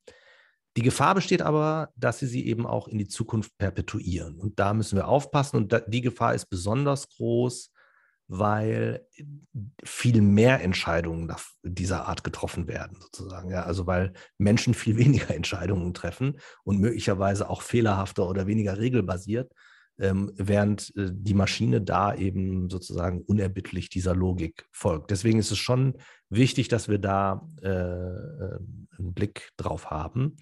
Ich habe äh, im letzten Jahr ein ganz spannendes Seminar gemacht, wo es auch um diese Frage ging und da ähm, ging es dann auch darum, ich möchte jetzt auch nicht Herrn äh, Laumer vorgreifen, aber es gibt offensichtlich Ansätze auch in der Informatik, ähm, Algorithmen von Algorithmen kontrollieren zu lassen und sozusagen äh, Algorithmen ähm, darauf ähm, äh, auszurichten, diskri solche Diskriminierungen, also unerwünschte Diskriminierungen ähm, zu identifizieren und ähm, dagegen zu arbeiten. Äh, letzter Punkt, wenn Sie den noch erlauben, äh, Frau Schönfeld, Sie haben auch auf die Diskriminierung durch Twitter ähm, oder insgesamt äh, ähm, äh, Gesichts- und Bilderkennung ähm, hingewiesen. Und da ist der, die Ursache, um ein weiteres Beispiel heranzuführen, eben gerade, dass die Daten, mit denen diese Algorithmen gefüttert wurden, die empirischen Daten, auch die Bilddaten gebiased waren. Ja? Ähm, und auch da zeigt sich sozusagen, eigentlich ein Bias, eine Diskriminierung durch Menschen, die halt dieser Algorithmus ähm, schonungslos aufdeckt und sichtbar macht. Und ähm, insofern finde ich, könnte man auch darüber nachdenken, den Spieß so ein bisschen umzudrehen und zu sagen, na lass uns doch mal gucken, welche Diskriminierungen wir mit Hilfe von Algorithmen identifizieren können. Vielleicht kann ich auch ganz kurz, weil das jetzt auch nochmal mitgeschwungen ist, auch nochmal auf ein Thema zurückkommen, was Sie auch schon angesprochen hatten und die kurze Parallele zum Thema Diesel gezogen haben, nämlich inwieweit ist denn die IT-Industrie denn tatsächlich auch willens oder auch andere Industrien willens, das alles auch im Einklang mit den Gesetzen zu gestalten. Also da gilt für mich zunächst mal die Unschuldsvermutung, dass sie das alles sind. Aber ja, wie wir auch an anderen Beispielen gesehen haben, Regeln werden auch gebrochen und Regeln werden auch übertreten. Und da brauchen wir dann natürlich auch die entsprechenden äh, Möglichkeiten und Strukturen, um diese Regelübertretungen dann auch feststellen und dann dem entsprechenden juristischen ähm, Prozess auch anhand zu geben, wie wir es eben auch an anderen Beispielen gesehen haben. Also dass äh, da die IT-Industrie grundsätzlich Dinge baut, die diskriminierend sind und die schlecht für die Menschen sind, ähm, das glaube ich nicht. Ähm, da gibt es sicherlich schwarze Schafe, die es in anderen Bereichen auch gibt. Und da gibt es eben dann verschiedene Möglichkeiten. Und ja, man kann auch versuchen, mit Algorithmen zu verstehen oder versuchen zu verstehen, ob denn ein Algorithmus diskriminiert. Man kann sich dann die entsprechenden Modelle, die statistischen, die hier entstehen, auch nochmal anschauen und auch sehen, welche Merkmale und Variablen werden denn hiermit verwendet. Dann vielleicht den einen oder anderen auch ausschließen, wobei wir dann wieder in die Frage der Korrelation reinkommen, nämlich wie stark korreliert denn ein Merkmal Geschlecht beispielsweise auch mit dem Merkmal Abiturnote. Wenn ich dann eben sage, okay, Abiturnote ist etwas, das will ich heranziehen, dann kommt aber vielleicht doch eine indirekte Diskriminierung mit rein, dann sind es dann natürlich auch statistisch ganz spannende Fragestellungen, wie kann man an der Stelle wirklich diskriminierungsfrei ähm, agieren. Und ein zweiter Kommentar vielleicht noch in die Richtung, ähm, wo haben wir denn noch eine Ursache für Diskriminierung? Und das ist tatsächlich auch eine ganz spannende, nämlich die Frage, die ich vorhin schon mal aufgeworfen habe, wer ist denn in der IT eigentlich unterwegs? Und das sind sehr häufig Männer, die natürlich auch eine männliche Perspektive auf viele Fragestellungen reinwerfen. Und ich glaube, uns würde es in der IT sehr gut tun, mehr Diversität an verschiedensten Stellen zu haben, um unterschiedliche Perspektiven einfach auch mit reinzunehmen, um so eben entsprechend auch durch die Projektteams und die Dinge, die da passieren, Diskriminierung auch schon mal ähm, an sich ganz anders auch nochmal angehen und gestalten zu können. Immer mit der Herausforderung, wir sind darauf angewiesen, wer sozusagen auch bereit ist, eine, eine, eine, Ausbildung, ein Studium, eine Karriere, eine berufliche Tätigkeit mit den Themen zu starten. Und da tun wir uns eben leider etwas immer noch schwer. Es wird besser. Bin tatsächlich sehr positiv, was in den letzten Jahren da passiert ist. Ähm, aber auch diese Diversität dann entsprechend auch äh, hinzubekommen, weil wir leider ab und zu eben immer noch dieses Klischee haben, wir sind die Nickelbrillen tragenden äh, Typen, die im Keller sitzen und Pizza essen und ansonsten keinen Kontakt mit Menschen wollen. Was aber natürlich nicht mehr stimmt, weil inzwischen die IT so vielfältige ähm, Themen bietet, wo man natürlich auch äh, nicht im Keller sitzen muss, sondern auch rausgeht und den Kontakt zu Menschen braucht. Ein Stück weit kommen wir damit ja full circle, wenn Sie so wollen, äh, dass unsere Ordnung niemanden dazu zwingt, irgendeinen Beruf äh, auszuüben oder wahrzunehmen, sondern eher die Freiheit äh, einräumt, anders als vielleicht in anderen äh, Ordnungen. Und äh, das setzt sozusagen diese Industrie unter Zugzwang, sich attraktiv zu machen für die Vielfalt der Menschen. Genau, da kann ich gleich einhaken. Ein Ordnungssystem, sei es staatlich oder privat, muss eben auch die Voraussetzungen schaffen, dass man ähm, einen bestimmten Beruf auch ergreifen kann. Ähm, ich wollte nur, damit keine Missverständnisse aufkommen, ähm, ich wollte den Unternehmen nicht pauschal Rechtsuntreue unterstellen. Mir ging es eher darum, wenn es noch keine gesetzlichen Vorgaben gibt, ob eine unternehmerische Selbstverpflichtung, wie sie auch in anderen Bereichen gibt oder gab, ausreichen würde oder ob es in der Tat einfach, um es rechtssicher zu machen, ähm, gesetzgeberisches Handeln braucht und eben ein Gesetz durch den Bundesgesetzgeber. Das war eigentlich nur die Frage, aber an der Rechtstreue der meisten Unternehmen wollte ich jetzt äh, keinen Zweifel ähm, begründen. Also da würde ich auch sagen, hätte ich auch keinen Zweifel, dass so eine Selbstverpflichtung äh, ausreichen würde, weil auch jetzt kein besonderer Profit daraus geschlagen wird, irgendwie diskriminierende, also im negativen Sinne diskriminierende Algorithmen ähm, zu entwerfen. Ja? Und ich glaube tatsächlich, ähm, ich denke das eigentlich bei vielen Industrien, auch wenn Sie an die Energie oder so denken, ähm, die liefern, was wir nachfragen. Und wenn wir äh, sozusagen diskriminierungsfreie Algorithmen nachfragen, dann werden wir auch diskriminierungsfreie Algorithmen bekommen. Ich, insofern glaube ich eher, dass es eine Nachfrage- oder Anwendungsfrage äh, ist, als ähm, jetzt irgendwie der böse Wille der oder der Unwille, nicht der böse Wille, ich habe das schon richtig verstanden, äh, der, der Industrie. Also da hätte ich eigentlich äh, ja, pauschal in unseren Breiten wenig Sorge. Herr Trufig, ich möchte noch einmal einhaken. Wenn man eine juristische Ausbildung genossen hat, weiß es, dass es die eine Sache ist, dass es Recht gibt und Rechte, man sie aber auch am Ende durchsetzen muss, um eben zu seinem Recht zu kommen.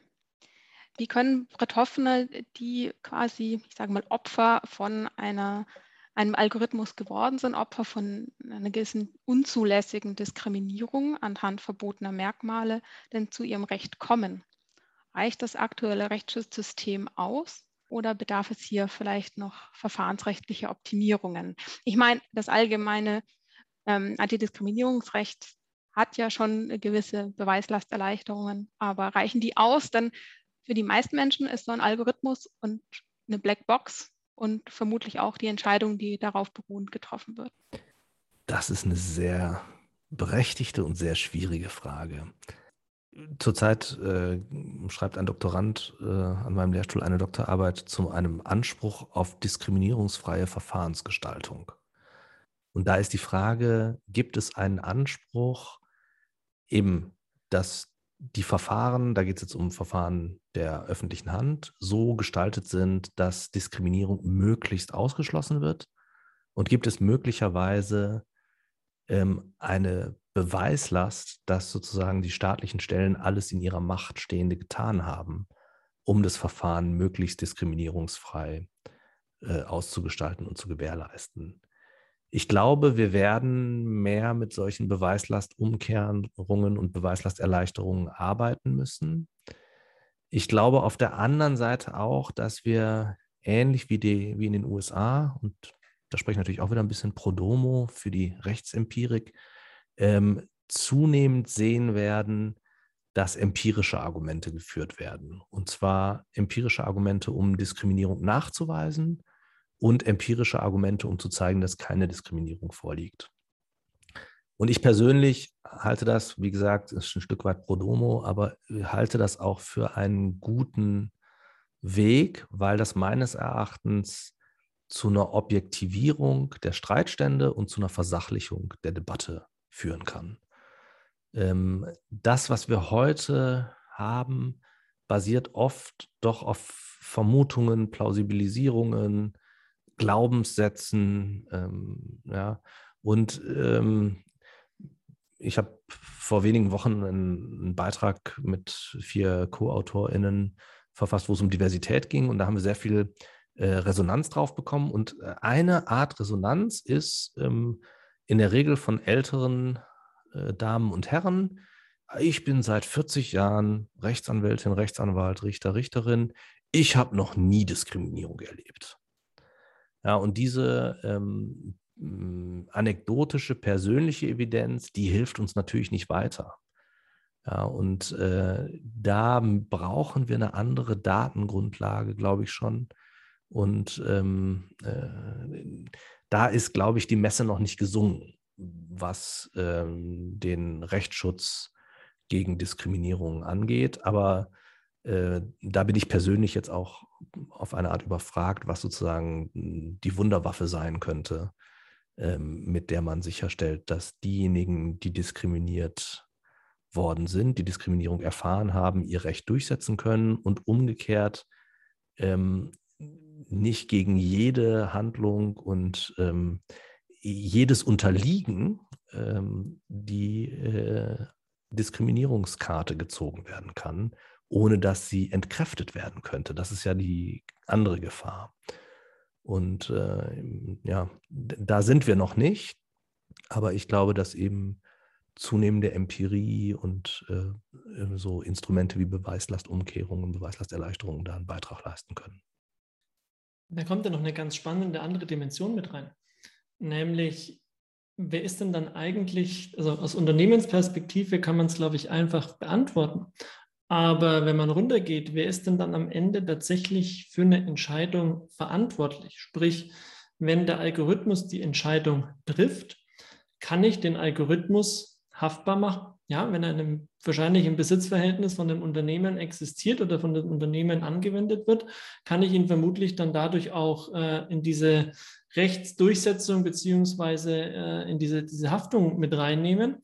Ähm, aber wenn ich jetzt über Governance-Strukturen im Unternehmen rede, kann ich dann den Personaler, der am Ende den Arbeitsvertrag oder den, den Chef, der diesen Arbeitsvertrag mit unterschrieben hat, in die Haftung nehmen, wenn er sich auf eine Empfehlung eines Algorithmus oder auf basierend auf der Entscheidung eines Algorithmus entsprechend so verhalten hat. Also wo kommt dann tatsächlich diese persönliche Haftung auch mit rein, wenn ich gewissen Dingen aus vom Algorithmus folge, wo ich vielleicht auch gar nicht verstehe, wie der zu einer Entscheidung am Ende auch gekommen ist. Also weil die Transparenz der Entscheidungsfindung ja dann, weil da haben wir eigentlich noch gar nicht drüber gesprochen, ja manchmal in diesen maschinellen Lernverfahren auch gar nicht nachvollzogen werden kann. Das ist eine Blackbox und die verstehe ich nicht. Da gibt es einen Input, da gibt es einen Output und mit dem Output arbeite ich.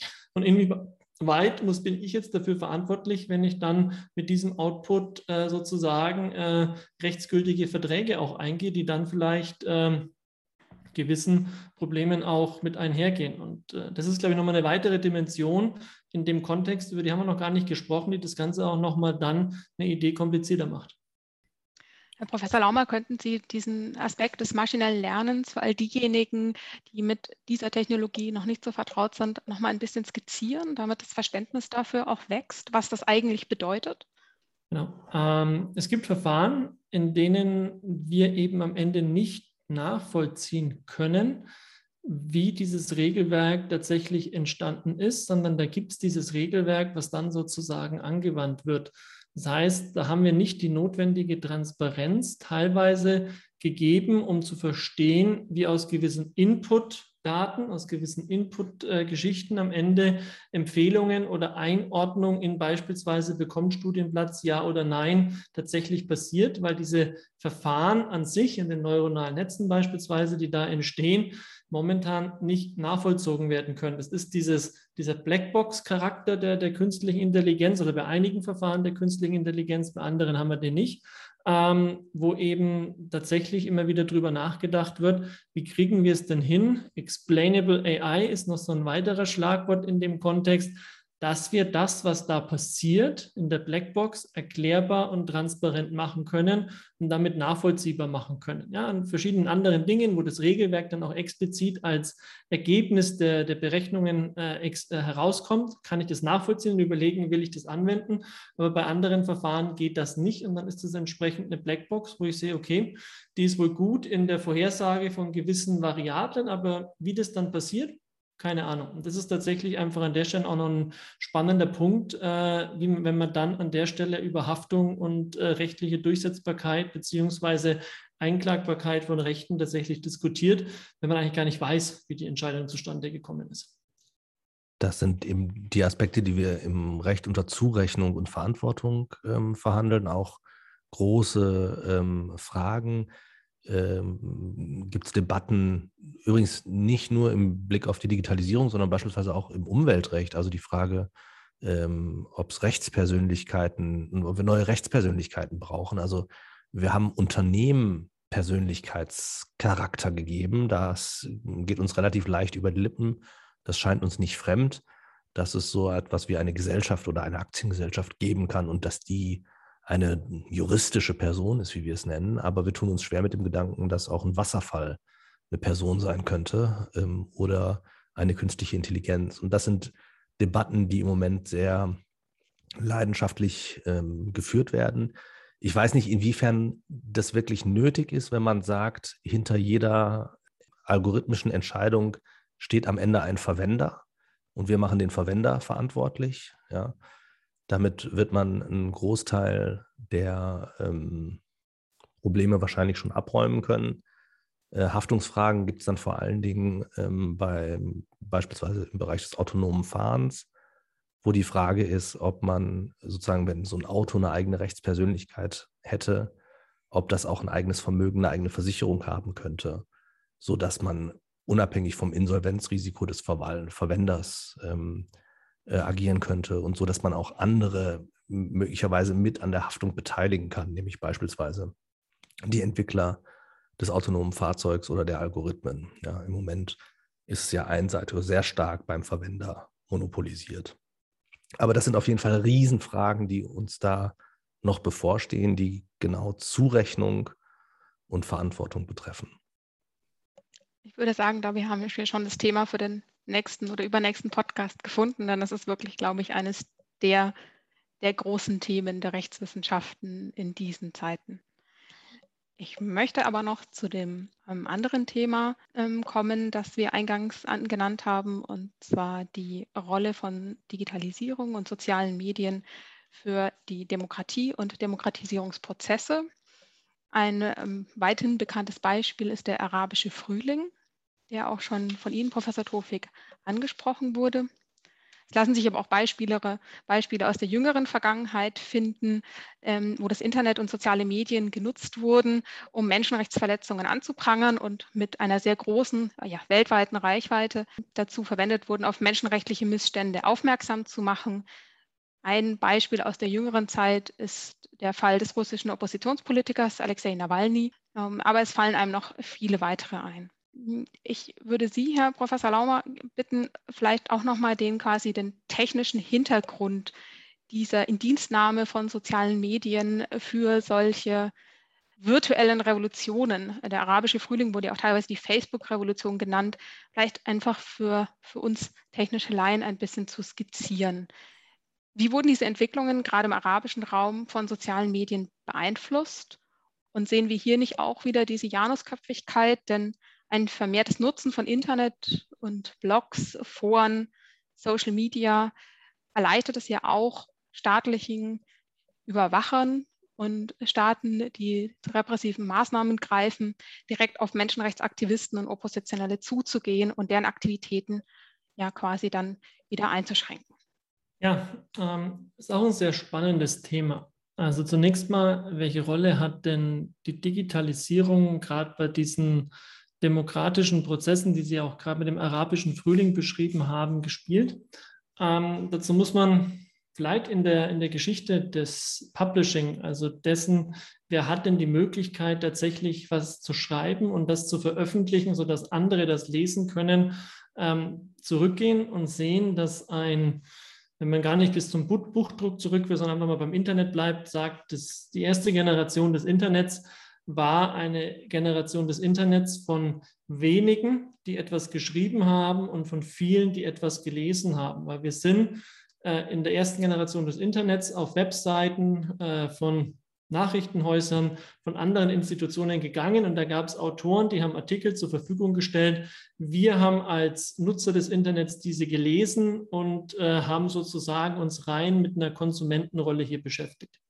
Mit Social Media hat sich das gedreht, weil dadurch hatte jeder die Chance, mit sehr einfachen Möglichkeiten Dinge zu schreiben und Dinge zu veröffentlichen, weil ein Profil, Sie hatten gerade Facebook angesprochen oder auch Twitter oder wenn man in, in Deutschland zurückgeht, so Plattformen wie Schüler oder StudiVZ, ähm, da konnte man ziemlich einfach eine Plattform anlegen, da konnte man Dinge teilen und andere konnten die kommentieren, liken und es ist sozusagen eine Diskussion entstanden. Auch die Diskussionsforen, die es irgendwann dann gab, wo man ein Profil anlegen konnte, da ist dann eine gewisse Diskussion entstanden. Und ja, ähm, dadurch hat man natürlich die Möglichkeit geschaffen, dass man wesentlich einfacher und wesentlich schneller Informationen in, man nennt es dann immer so schön, Community of Interest schaffen kann.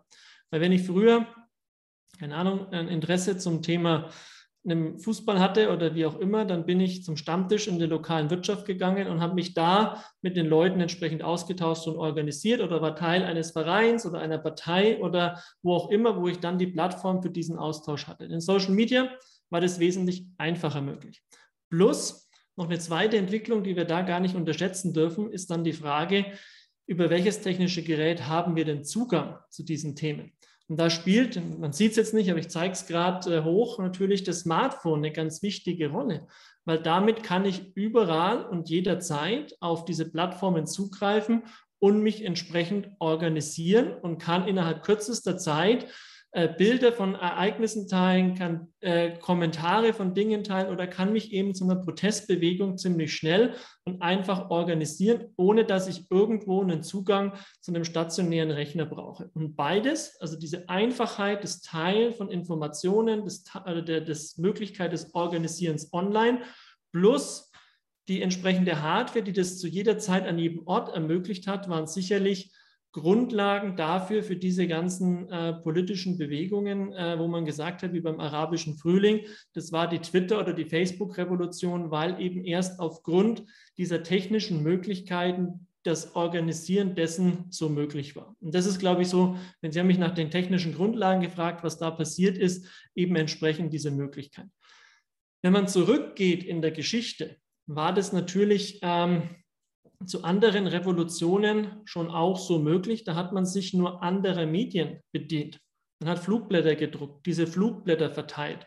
Und auch so konnte man andererseits schon früher Revolutionen oder Proteste entsprechend äh, organisieren, hat vielleicht auch eigene Zeitungen herausgegeben etc., um damit diese Organisation, diese Plattform zu schaffen, um einen Protest oder eine Bewegung gegen etwas, äh, was man verhindern oder abschaffen möchte, äh, hinzubekommen. Und Social Media hat es eben einer wesentlich größeren Menge von Menschen ermöglicht, weil Jetzt gehe ich doch zum Buch zurück. Äh, vor 400 Jahren konnten nur die, die eine Druckmaschine hatten, ein Buch drucken und damit die Informationshoheit haben darüber, was kommt denn in dieses Buch rein.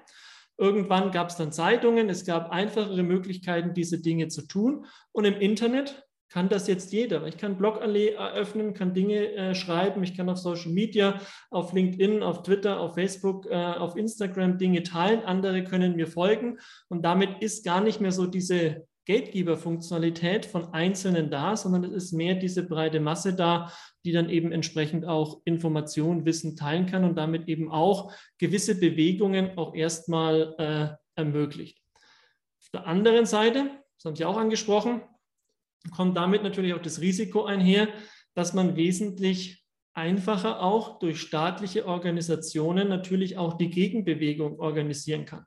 Weil wenn ich den Internetverkehr überwache, die Personen identifiziere und weiß, wer da dahinter steckt, dann kann ich natürlich auch wesentlich schneller und einfacher diese Personen auch ähm, ja, in Haft nehmen und entsprechend auch da dagegen vorgehen, wenn ich diese Protestbewegung mit verhindern will. Aber auch das wenn man in die Vor-Internet-Zeit zurückgeht, war damals ja auch schon ein Thema. Die Nazis haben auch Bücher von Leuten verboten und verbrannt, deren Meinung sie nicht verbreitet haben wollten. Also haben auch da schon versucht, diejenigen Medien mit zu verhindern oder damit einzugreifen oder auch über das, was die damals geschrieben haben in Zeitungen oder Büchern, diejenigen zu identifizieren, der denn die Revolutionsführer sind oder die ein anderes Gedankengut haben, was sie entsprechend äh, verhindern wollen, um sie dann entsprechend entweder auszuweisen oder im Extremfall dann eben auch äh, ins Konzentrationslager zu bringen. Also das sind tatsächlich ja auch Themen, die wir auch schon bei anderen Medien mitgesehen hatten. Aber ja, das Internet macht es natürlich einfacher. Ja, vielleicht darf ich da auch äh, diesen ähm, letztlich umfassenden Ausführungen noch nur ein paar Nuancen ähm, äh, hinzufügen. Ich glaube tatsächlich, die äh, Zugangsbarrieren sind ein Thema. Das ist übrigens ein Bereich, den wir heute noch gar nicht erörtert haben. Ähm, Zugang zu diesen Infrastrukturen und Digital Divide, diese Fragen. Aber äh, sozusagen im Grundsatz wird Zugang zur Informationsverbreitung äh, erleichtert. Ja, die Barrieren werden reduziert und das ermöglicht, wie Herr Laumann ausgeführt hat, auch diese Many-to-Many-Kommunikation. Also nicht nur One-to-One oder One-to-Many, sondern auf einmal Many-to-Many. Und ich glaube, das ist schon qualitativ was Neues. Also es ist nicht nur, dass das One-to-Many erleichtert wird, sondern ähm, es gibt auch diese Dezentralisierung und das Many-to-Many, ähm, was, äh, was schon eine neue Qualität vielleicht ähm, äh, erzeugt. Ähm, und dann finde ich, ist ein Aspekt aus meiner Sicht, ähm, jedenfalls wenn man sich mit äh, so Freiheitsrechtlern äh, unterhält, ist auch Verschlüsselung. Ähm, das heißt, man kann es im ersten Zugriff dem Staat schon deutlich schwerer machen, auf Informationen zuzugreifen, mit allen Missbrauchsmöglichkeiten, die wir dieser Tage auch äh, beobachten. Und da finde ich wieder den Move äh, beispielsweise äh, autoritärer, autokratischer Regime wie Chinas ganz interessant, die dann sagen, okay, und dann, wenn, wenn das das Problem ist, dann müssen wir die attraktive Plattform bieten. Ja, also die Leute sollen nicht über WhatsApp irgendwie sich austauschen, wo wir irgendwie keinen Zugriff drauf haben und was sozusagen Ende zu Ende verschlüsselt ist, sondern wir bieten hier so eine super tolle App an, WeChat, mit der du alles machen kannst, ähm, aber wir können halt auch alles mitlesen. Ja, und ähm, das ist auch wieder eine neue Form von Freiheitseingriffen, ähm, die sozusagen kreativ mit den Beschränkungen umgeht und mit den äh, ähm, eben Möglichkeiten zur Verschlüsselung und Möglichkeiten anderer auszuschließen. Ja, Professor Rufeck, ich möchte Sie da gleich beim Wort nehmen, ähm, da Sie gesagt haben, dass wir über das Thema Zugang noch gar nicht gesprochen haben. Ähm, das, was wir bisher besprochen haben, spricht ja eher für einen inklusiven Charakter ähm, von sozialen Medien, dass fast jeder in irgendeiner Form auf Internet oder ein Handy Zugriff hat und so die Demokratie noch mehr Partizipation oder ich formuliere es anders, dass noch mehr Partizipation an der Demokratie möglich ist. So rum wird ein Schuh draus. Und dass mehr Menschen sich organisieren können, ihre politischen Kräfte bündeln und damit in, mit mehr Nachdruck in den politischen, demokratischen Diskurs überführen können. Aber was ist denn mit all den Menschen, die diesen Zugang aufgrund von Bildung, fehlenden finanziellen Ressourcen ähm, oder auch qua Alter ähm, nicht haben. Ja, Sie sprechen das Thema des Digital Divide an und das ist in der Tat ein Riesenproblem. Und zwar, ich würde das unterteilen in zwei Problemteile, den unbeabsichtigten und den beabsichtigten Digital Divide. Der unbeabsichtigte geht einfach auf fehlenden Zugang zu.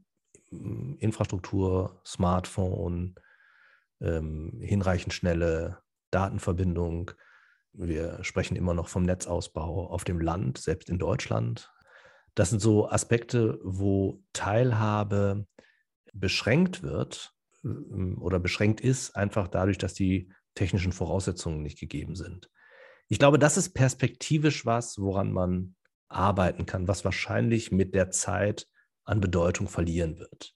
Also wenn ich mir anschaue, wie gut unsere Eltern- und Großelterngeneration inzwischen schon mit diesen digitalen Endgeräten umgehen kann, ähm, dann bin ich da eigentlich zuversichtlich. Ich denke auch, dass es uns irgendwann gelingen wird, das Netz im ländlichen Raum so auszubauen, dass auch da sozusagen ähm, Beschränkungen zunehmend aufgehoben werden.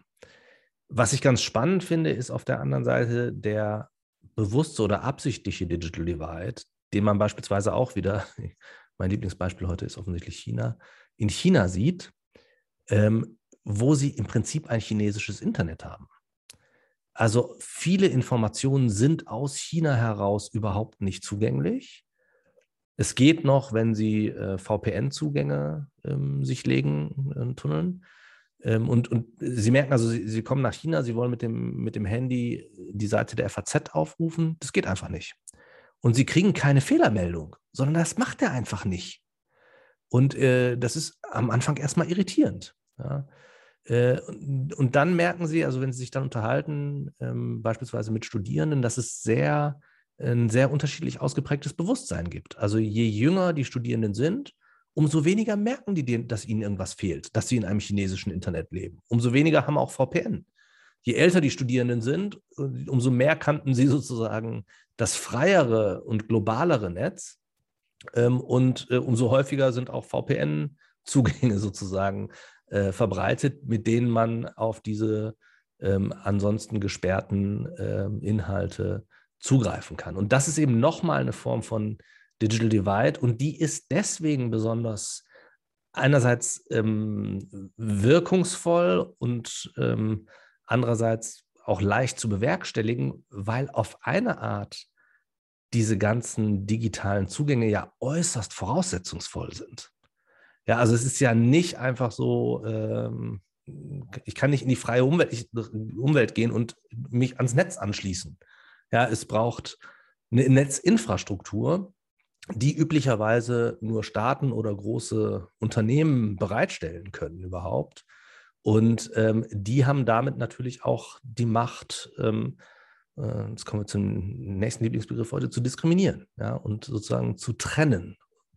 Und äh, das sind schon große Herausforderungen, ähm, die mit der Digitalisierung einhergehen und wo man wieder so eine Art Janusköpfigkeit sieht. Einerseits ist der, wird der Zugang so einfach, ja, auf einmal Many-to-Many ist möglich, ja, ganz einfach. Ich brauche mir nur irgendwie einen Twitter-Account zuzulegen oder was weiß ich was. Also das sind sehr, sehr geringe ähm, äh, Zugangshürden. Ja, ich brauche nicht mehr die Druckerpresse sozusagen, die Infrastruktur äh, brauche ich nicht mehr. Die Voraussetzungen sind sehr zurückgenommen, aber dafür sind die, die Voraussetzungen für den Zugang überhaupt ähm, sehr viel anspruchsvoller geworden und die werden natürlich nach wie vor durch Gatekeeper kontrolliert, die wir oft aus dem Blick verlieren.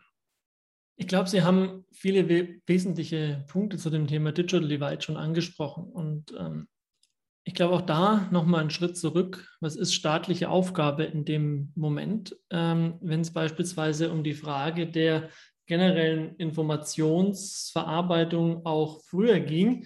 Dann war zunächst mal eigentlich äh, die, die Grundaufgabe staatlichen Handelns dafür sicherzustellen, durch Schule, dass wir in der Lage sind, lesen und schreiben zu können. Sprich, dass wir eben an diesem Diskurs, der da passiert, auch erstmal teilnehmen zu können. Sprich, ähm, das war das erste Schritt. Und der zweite Schritt war, eine Infrastruktur beispielsweise auch für private Kommunikation mit Postdienstleistungen zu ermöglichen, dass wir tatsächlich ja auch äh, in diesen Austausch dann kommen können, beziehungsweise dass uns dann auch mit Zeitungen und anderen Plattformen Informationen auch zur Verfügung stehen. Und das zeigte dann so die Geschichte, dass dann eben staatliche Organisationen genau diese Dinge übernommen haben. Aber am Ende oblag es dann immer noch uns als Menschen mit diesen Fähigkeiten, äh, Dinge zu tun und diese Informationen zu verarbeiten in der Art und Weise, wie wir sie tun wollen.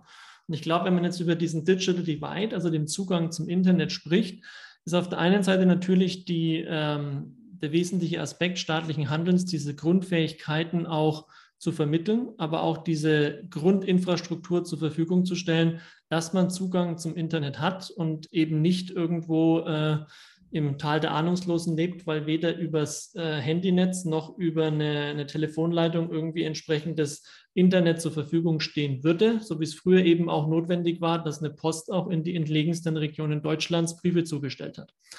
Auf der anderen Seite, und das ist dann aber die zweite Frage, glaube ich, die Sie gerade ansprechen, nämlich wie bauen wir eigentlich von der Architektur hier dieses Internet? Äh, der Gründer des Internets äh, hat ja das Ganze als ein sehr dezentrales Netz eigentlich angelegt, um zu sagen, ich will gar nicht diese zentrale Stelle haben, die alles kontrolliert. Wir sehen allerdings jetzt an verschiedensten Stellen, Sie haben China angesprochen, durchaus, ähm, sehen es aber auch in Europa oder auch an der Frage bei uns in Deutschland, wenn wir darüber diskutieren, kann denn ein staatliches Organ sozusagen den Internet-Traffic mitlesen oder gewisse Teile des Internets auch ausschalten?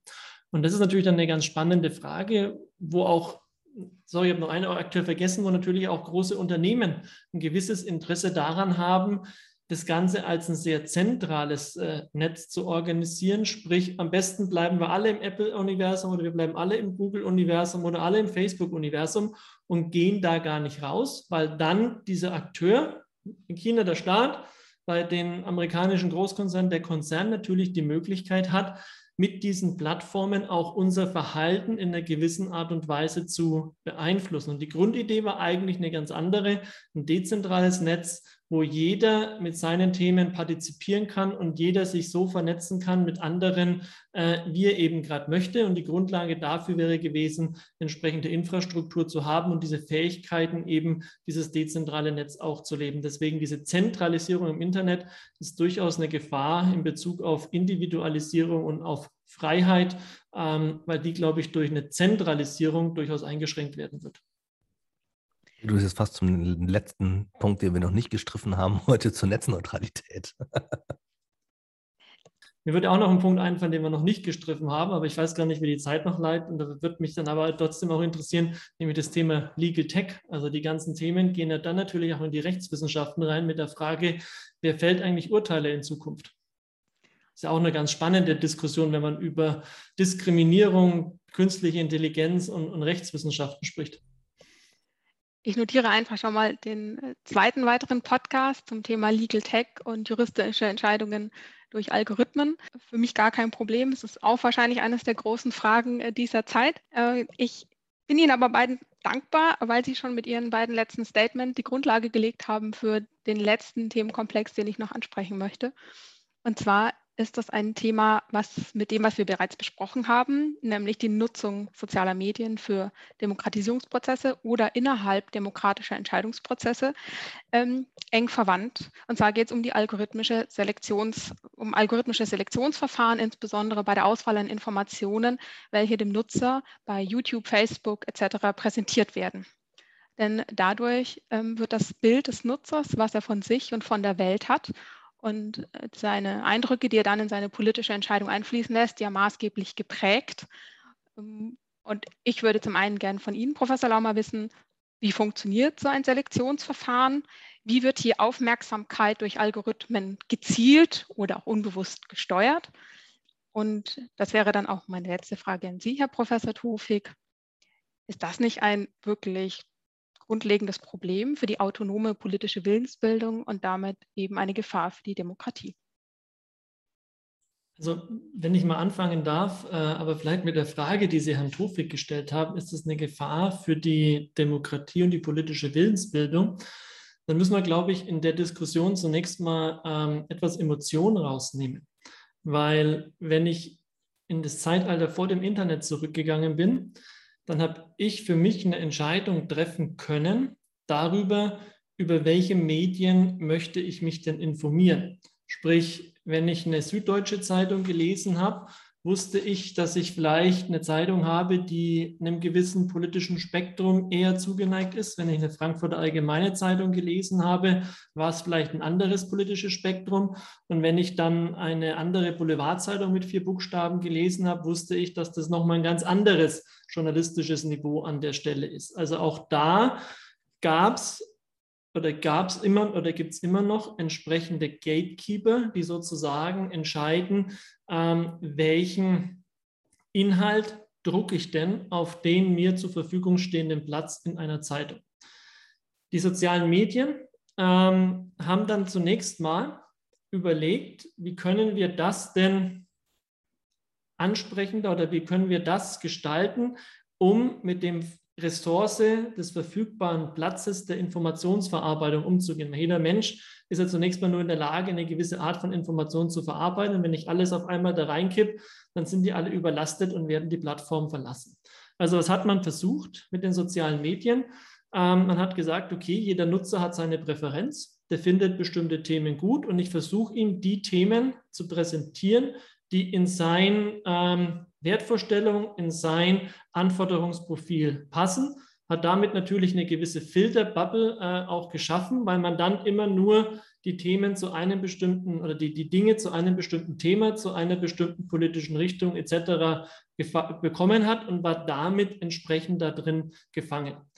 Aber wenn ich jetzt auch nur, um es mal einem anderen Beispiel so in den Bayern-Kurier gelesen hätte, dann hätte ich natürlich auch nur die Dinge gelesen, die äh, von einer Partei wie der CSU eben als in diesem Medium relevant und wichtig selektiert worden wären. Und dann hätte ich eben auch nur diesen Zugang zu diesen kanalisierten Art von Informationen bekommen. Die große Herausforderung aus technischer Sicht ist jetzt nämlich die Frage, weiß ich als Nutzer, dass Facebook diese Auswahl mit dem Algorithmus oder andere Plattformen diese Auswahl für mich treffen. Bei der Zeitung weiß ich das. Also da habe ich zumindest ein Verständnis dafür, dass es einen Redakteur gibt, dass es einen Chefredakteur gibt und da gibt es Entscheidungen über Inhalte, die da getroffen werden. Da macht es der Algorithmus, weil der ein Ähnlichkeitsprofil zwischen mir und den Inhalten entwickelt. Und ob das jetzt alles so dann ob ich das so ist, wie ich das will, weil ich das gar nicht für mich persönlich entscheiden kann, äh, ist die erste Herausforderung. Die zweite Herausforderung ist, wie kann dieses Thema manipulativ gemacht werden? Also wie kann ich jetzt durch ein Verständnis von Facebook-Algorithmen, ähm, da kommen dann diese ganzen Bots und Trolle, die da im Netz unterwegs sind, mit rein. Wie kann ich dadurch dann auch gezielt Meinungsbildung machen, weil ich Menschen, die bereits in so einer Filterbubble ge gebunden sind, noch stärker durch Dinge, die dann auch von außen da gemacht werden, in eine gewisse Richtung treiben und sie damit eben in einer gewissen Art und Weise auch äh, manipuliere. Aber auch das Risiko hat man auch, wenn man nur eine Zeitung liest äh, und sich auf eine Informationsquelle äh, be, be, äh, be, beruht in seiner äh, Entscheidungsfindung, in seiner politischen äh, Willensbildung. Und das ist dann, glaube ich, hier auch wieder was. Ähm, ich habe vorhin schon mal über Bildung gesprochen. Ähm, das, glaube ich, ganz wichtig ist, dass, man in, dass die Menschen verstehen, sich rein auf Informationen in Facebook oder einer anderen digitalen Plattform zu verlassen, ist nicht der richtige Weg, um äh, zu einer Meinung zu kommen oder zu einer Bewertung von einem Sachverhalt, wie es auch eigentlich nicht der richtige Weg gewesen wäre, nur aufgrund der Meinung in einer Zeitung sich ein abschließendes Urteil zu einem gewissen Sachverhalt äh, zu bilden. Ich glaube, da geht es grundsätzlich um die Fragen der Bewertung von Informationen, von Informationsquellen und auch dann, wie ich die verwende, um eigene Meinungsbildung und Willensbildung äh, zu tun. Das sind dann, glaube ich, auf der einen Seite ein ganz grundlegender Prozess, aber ja, auf der anderen Seite natürlich die technische Gefahr, dass man die Plattformen wesentlich einfacher verwenden kann, um auch manipulativ, manipulativ in Meinungsbildung einzugreifen. Da haben wir vielleicht den ersten kleinen Dissens heute. Ähm, ich bin völlig bei Ihnen, Herr Laumer, dass ähm, wir viel stärker lernen müssen und das zunehmend an den Schulen, glaube ich, auch tun, ähm, zu bewerten, woher kommt eine Information und äh, wie glaubwürdig ist die Quelle. Ich glaube aber schon, dass sich qualitativ eine Reihe von Dingen durch die sozialen Medien ähm, geändert hat. Das eine ist, dass die, ähm, ja, ich sag mal, die herkömmlichen, die überkommenen Medien schon einer gewissen Qualitätskontrolle unterlagen. Das mag bei manchen Medien stärker als bei anderen gewesen sein, aber diese Qualitätskontrolle haben wir nicht mehr und der entziehen sich die Plattformen auch gezielt. Also Facebook sagt, wir übernehmen keine Gewähr für die Inhalte. Ja, also ähm, das, was eine Zeitung macht, die, und, und da gibt es einen Richtigstellungsanspruch, wenn irgendwie, da, da darf man keine Persönlichkeitsrechte verletzen und, und, und. Also wir haben eine, die Medien ähm, sind einer gewissen Regulierung unterworfen. Und wir haben auch jedenfalls in Deutschland Mechanismen zur Sicherung der Vielfalt, der Medienvielfalt getroffen. All diese Instrumente fehlen in den sozialen Medien heute. Erster Punkt. Zweiter Punkt ist wieder äh, massenhafte Individualisierung. Also wenn man auf den amerikanischen Wahlkampf zurückblickt, ähm, die haben, äh, da haben, haben die, hat die Republikanische Partei beim äh, Wahlkampf von Trump offensichtlich über 80.000 verschiedene ähm, Wahlwerbungen ausgespielt. Das könnten sie gar nicht. Also im Prinzip, wenn sie so wollen, jeder hat seine Werbung bekommen. Äh, das ist wie wenn sie durch die Straße gehen und es gibt Litfaßsäulen nur für sie. Ja, das war früher nicht möglich. Das, was an den Litfaßsäulen hing, haben alle gesehen. Ja, und heute mit dieser Welt, die die sozialen Medien mithilfe der Algorithmen für uns erschaffen, wird es überhaupt erst möglich, dass diese Filterbubbles äh, entstehen. Und diese haben in der weiteren Folge auch ein riesen äh, Manipulations- und Missbrauchspotenzial. Ja. Ähm, das ist so der zweite Punkt. Der dritte Punkt ist, dass auch diese Ähnlichkeitsalgorithmen, die Sie, Herr Laumer, ähm, beschrieben haben, ja dazu führen, dass ähm, wir uns voneinander zunehmend entfremden. Wir haben viel weniger gemeinsame Räume. Weil was ist mir am ähnlichsten? Ich selbst. Also das perfekte Bild, das die Facebooks dieser Welt mir vorführen werden, mit dem ich mich am wohlfühlsten fühle, ist ein Spiegelbild meiner selbst zusammengesetzt aus Pixeln meiner Freunde. Ja, aber die, die, die Bilder meiner Freunde werden so zusammengesetzt, dass ich eigentlich mein Spiegelbild sehe. Und damit fühle ich mich total wohl. Ja, und das, damit erschaffe ich mir meine eigene Wirklichkeit. Und diese eigene Wirklichkeit, ähm, die jeder von uns massenhaft individualisiert hat, die ist aus meiner Sicht ein massives Problem für den gemeinsamen Diskurs, für so äh, Dinge wie Gemeinschaft und damit als Grundlage für Demokratie.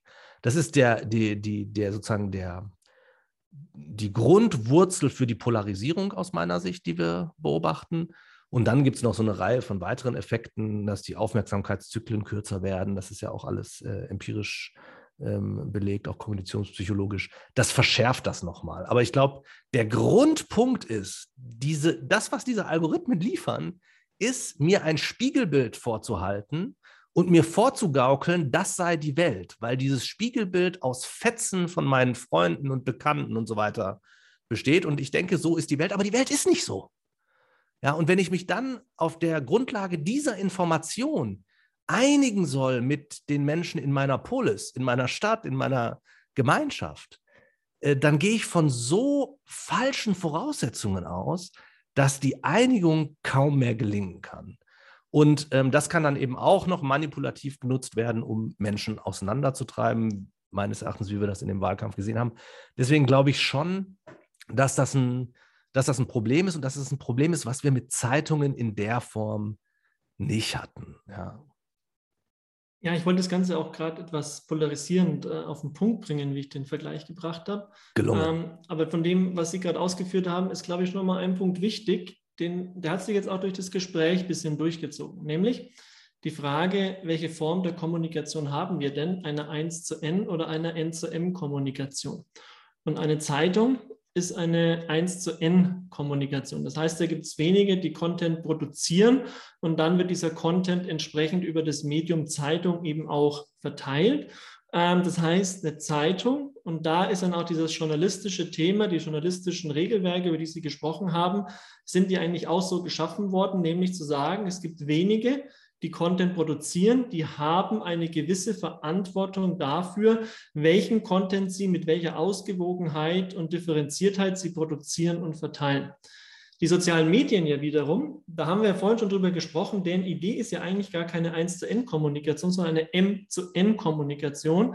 Das heißt, die stellen eine Plattform bereit, um vielen es zu ermöglichen, mit vielen in der Interaktion und im Content zu kommen. Und ja, was dann natürlich passiert, ist eine verstärkte Individualisierung, weil Transaktionskosten geringer werden, dass ich mit mir gleichen in den Austausch kommen kann.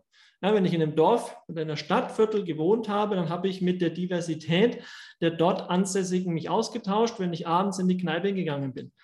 Wenn ich jetzt online gehe und mich in den äh, entsprechenden Facebook-Umgebungen aufhalte, dann tausche ich mich mit mir gleichen aus und da ist es egal, ob die jetzt in der gleichen ähm, Stadt, im gleichen Ort wohnen oder ob die vielleicht auf einem anderen Kontinent zu Hause sind. Das heißt, ja, diese Gleichmachung, das Gleichschalten, das hört sich auch ein bisschen doof jetzt an, äh, ist ein schlechter Begriff, aber dieses Zusammenbringen von, von gleichen Interessen ist jetzt wesentlich einfacher und dadurch entstehen natürlich auch diese Blasen. Und das ist die große Herausforderung. Aber ich glaube nicht, dass man Facebook mit journalistischen Regelwerken äh, an den das regeln kann, weil eigentlich von der Idee her Facebook ja zunächst mal kein Content-Generator ist, wie eine Zeitung, sondern ein Content-Distributor. Und äh, da komme ich wieder ja, äh, wir, wir orientieren uns an den gleichen, weil wir da natürlich auch den geringsten Widerstand haben. Ähm, das heißt, wir brauchen aber auch da eine gewisse Awareness oder ein gewisses Bewusstsein dafür, dass genau da dieses Risiko liegt, was auf der anderen Seite natürlich auch positiv ist, weil wenn ich ein ganz spezielles Interesse für einen Fußballverein aus dieser Stadt, in der ich lebe, sprich Nürnberg habe, ähm, dann bin ich, finde ich es natürlich cool, wenn ich mit Leuten über den gleichen Verein mich austauschen kann und wir uns über die positiven und negativen Aspekte der letzten Spiele austauschen können. Ähm, da will ich jetzt nicht mit einem Fan eines anderen Vereins aus einer Stadt, die vielleicht ganz nahe da ist, drüber reden, weil da weiß ich, da werden wir uns nicht einig werden. Aber das ist dann einfach tatsächlich ja auch dieses menschliche Bestreben, auch ein bisschen nach Harmonie und Gleichheit. Aber was dann natürlich auch an der Stelle ein Risiko ist, und da würde ich Ihnen durchaus zustimmen, dass wir diese ähm, Diversität in Meinungen und in Informationsquellen durchaus wieder schaffen müssen, um einfach aber auch da auf die Risiken hinzuweisen, die dieser Vorteil, ich komme schneller mit Gleichgesinnten in Kontakt, mit sich bringt, wenn ich nur dann in dieser, diesem Filterbubble der Gleichgesinnten bleibe und andere Perspektiven und Meinungen gar nicht mehr zulasse. Ja, nur kurz, ich glaube, das ist ein sehr ähm, schöner Punkt, eine sehr schöne Perspektive ähm, nach vorne auch. Ich glaube, Sie weisen zu Recht darauf hin, dass wir diese Vielfalt im Netz ja viel mehr haben als in unserer angestammten Umwelt. Ja, also wenn ich irgendwo in einem Stadtteil, in einem poschen Stadtteil lebe, kriege ich äh, von der wirklichen Welt möglicherweise viel weniger mit, als ich im Internet davon oder sozusagen in sozialen Medien davon mitbekommen könnte. Und deswegen glaube ich auch, dass äh, der Anspruch wahrscheinlich sein müsste, die Diversität in den sozialen Medien zu sichern. Und das ist übrigens rechtlich auch wieder ein interessanter Aspekt. Eine der Fragen, die ähm, sich juristisch und verfassungsrechtlich stellen, ist, wie eigentlich das Verhältnis der neuen Medien, der digitalen Medien zur Rundfunkfreiheit ist. Und ähm, eines der Merkmale der Rundfunkfreiheit im deutschen, im deutschen Verfassungsrecht ist die Sicherung der Vielfalt. Das ist sozusagen das äh, oberste Ziel ähm, äh, dieses ähm, Regelungsinstruments. Und äh, vielleicht könnte das auch fruchtbar gemacht werden. Damit kommen wir noch mal ein bisschen zurück zu den Grundrechten, vielleicht auch den Menschenrechten, dass äh, diese, diese ähm, Freiheit, die sich da ergibt, dass ähm, der sozusagen als Sicherungsmechanismus die Gewährleistung der Vielfalt gegenüberstehen muss. Und da bin ich nämlich bei Ihnen, wenn wir die Vielfalt sichern, dann ähm, glaube ich, wird sich im vielstimmigen Chor äh, lässt sich sozusagen ganz anders auch Gemeinwohl generieren oder lassen sich gemeinsame Interessen identifizieren.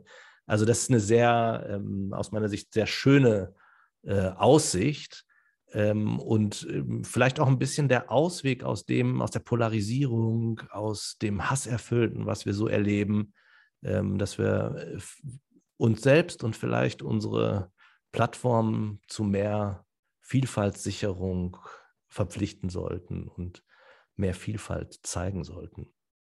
Professor Tofik, das war ein optimales Schlusswort. Und gleichzeitig haben Sie natürlich die Grundlage für den dritten zukünftigen gemeinsamen Podcast gelegt. Aber nun sind wir wirklich am Ende der heutigen Folge des Human Rights Podcasts. Viele Fragen wurden beantwortet und was eigentlich noch viel besser ist, zumindest aus meiner Perspektive, dass neue spannende Fragen aufgeworfen wurden, die zu weiterem Nachdenken und zu weiteren Diskussionen oder vielleicht auch zu einem weiteren Podcast einladen. Professor Laumer und Professor Tofik, vielen herzlichen Dank für Ihre Zeit und das aufschlussreiche Gespräch und bis zum nächsten Mal. Ja, vielen Dank, Frau Schönfeld und vielen Dank, Herr Laumer, hat großen Spaß gemacht. Ja, auch von meiner Seite vielen Dank. Äh, war total spannend und ich glaube, dieser interdisziplinäre Vielfaltsdiskurs zeigt, wie man zu dem gleichen Thema auch unterschiedliche Perspektiven zusammenbringen kann. Das sollten wir auf jeden Fall fortführen. Vielen Dank.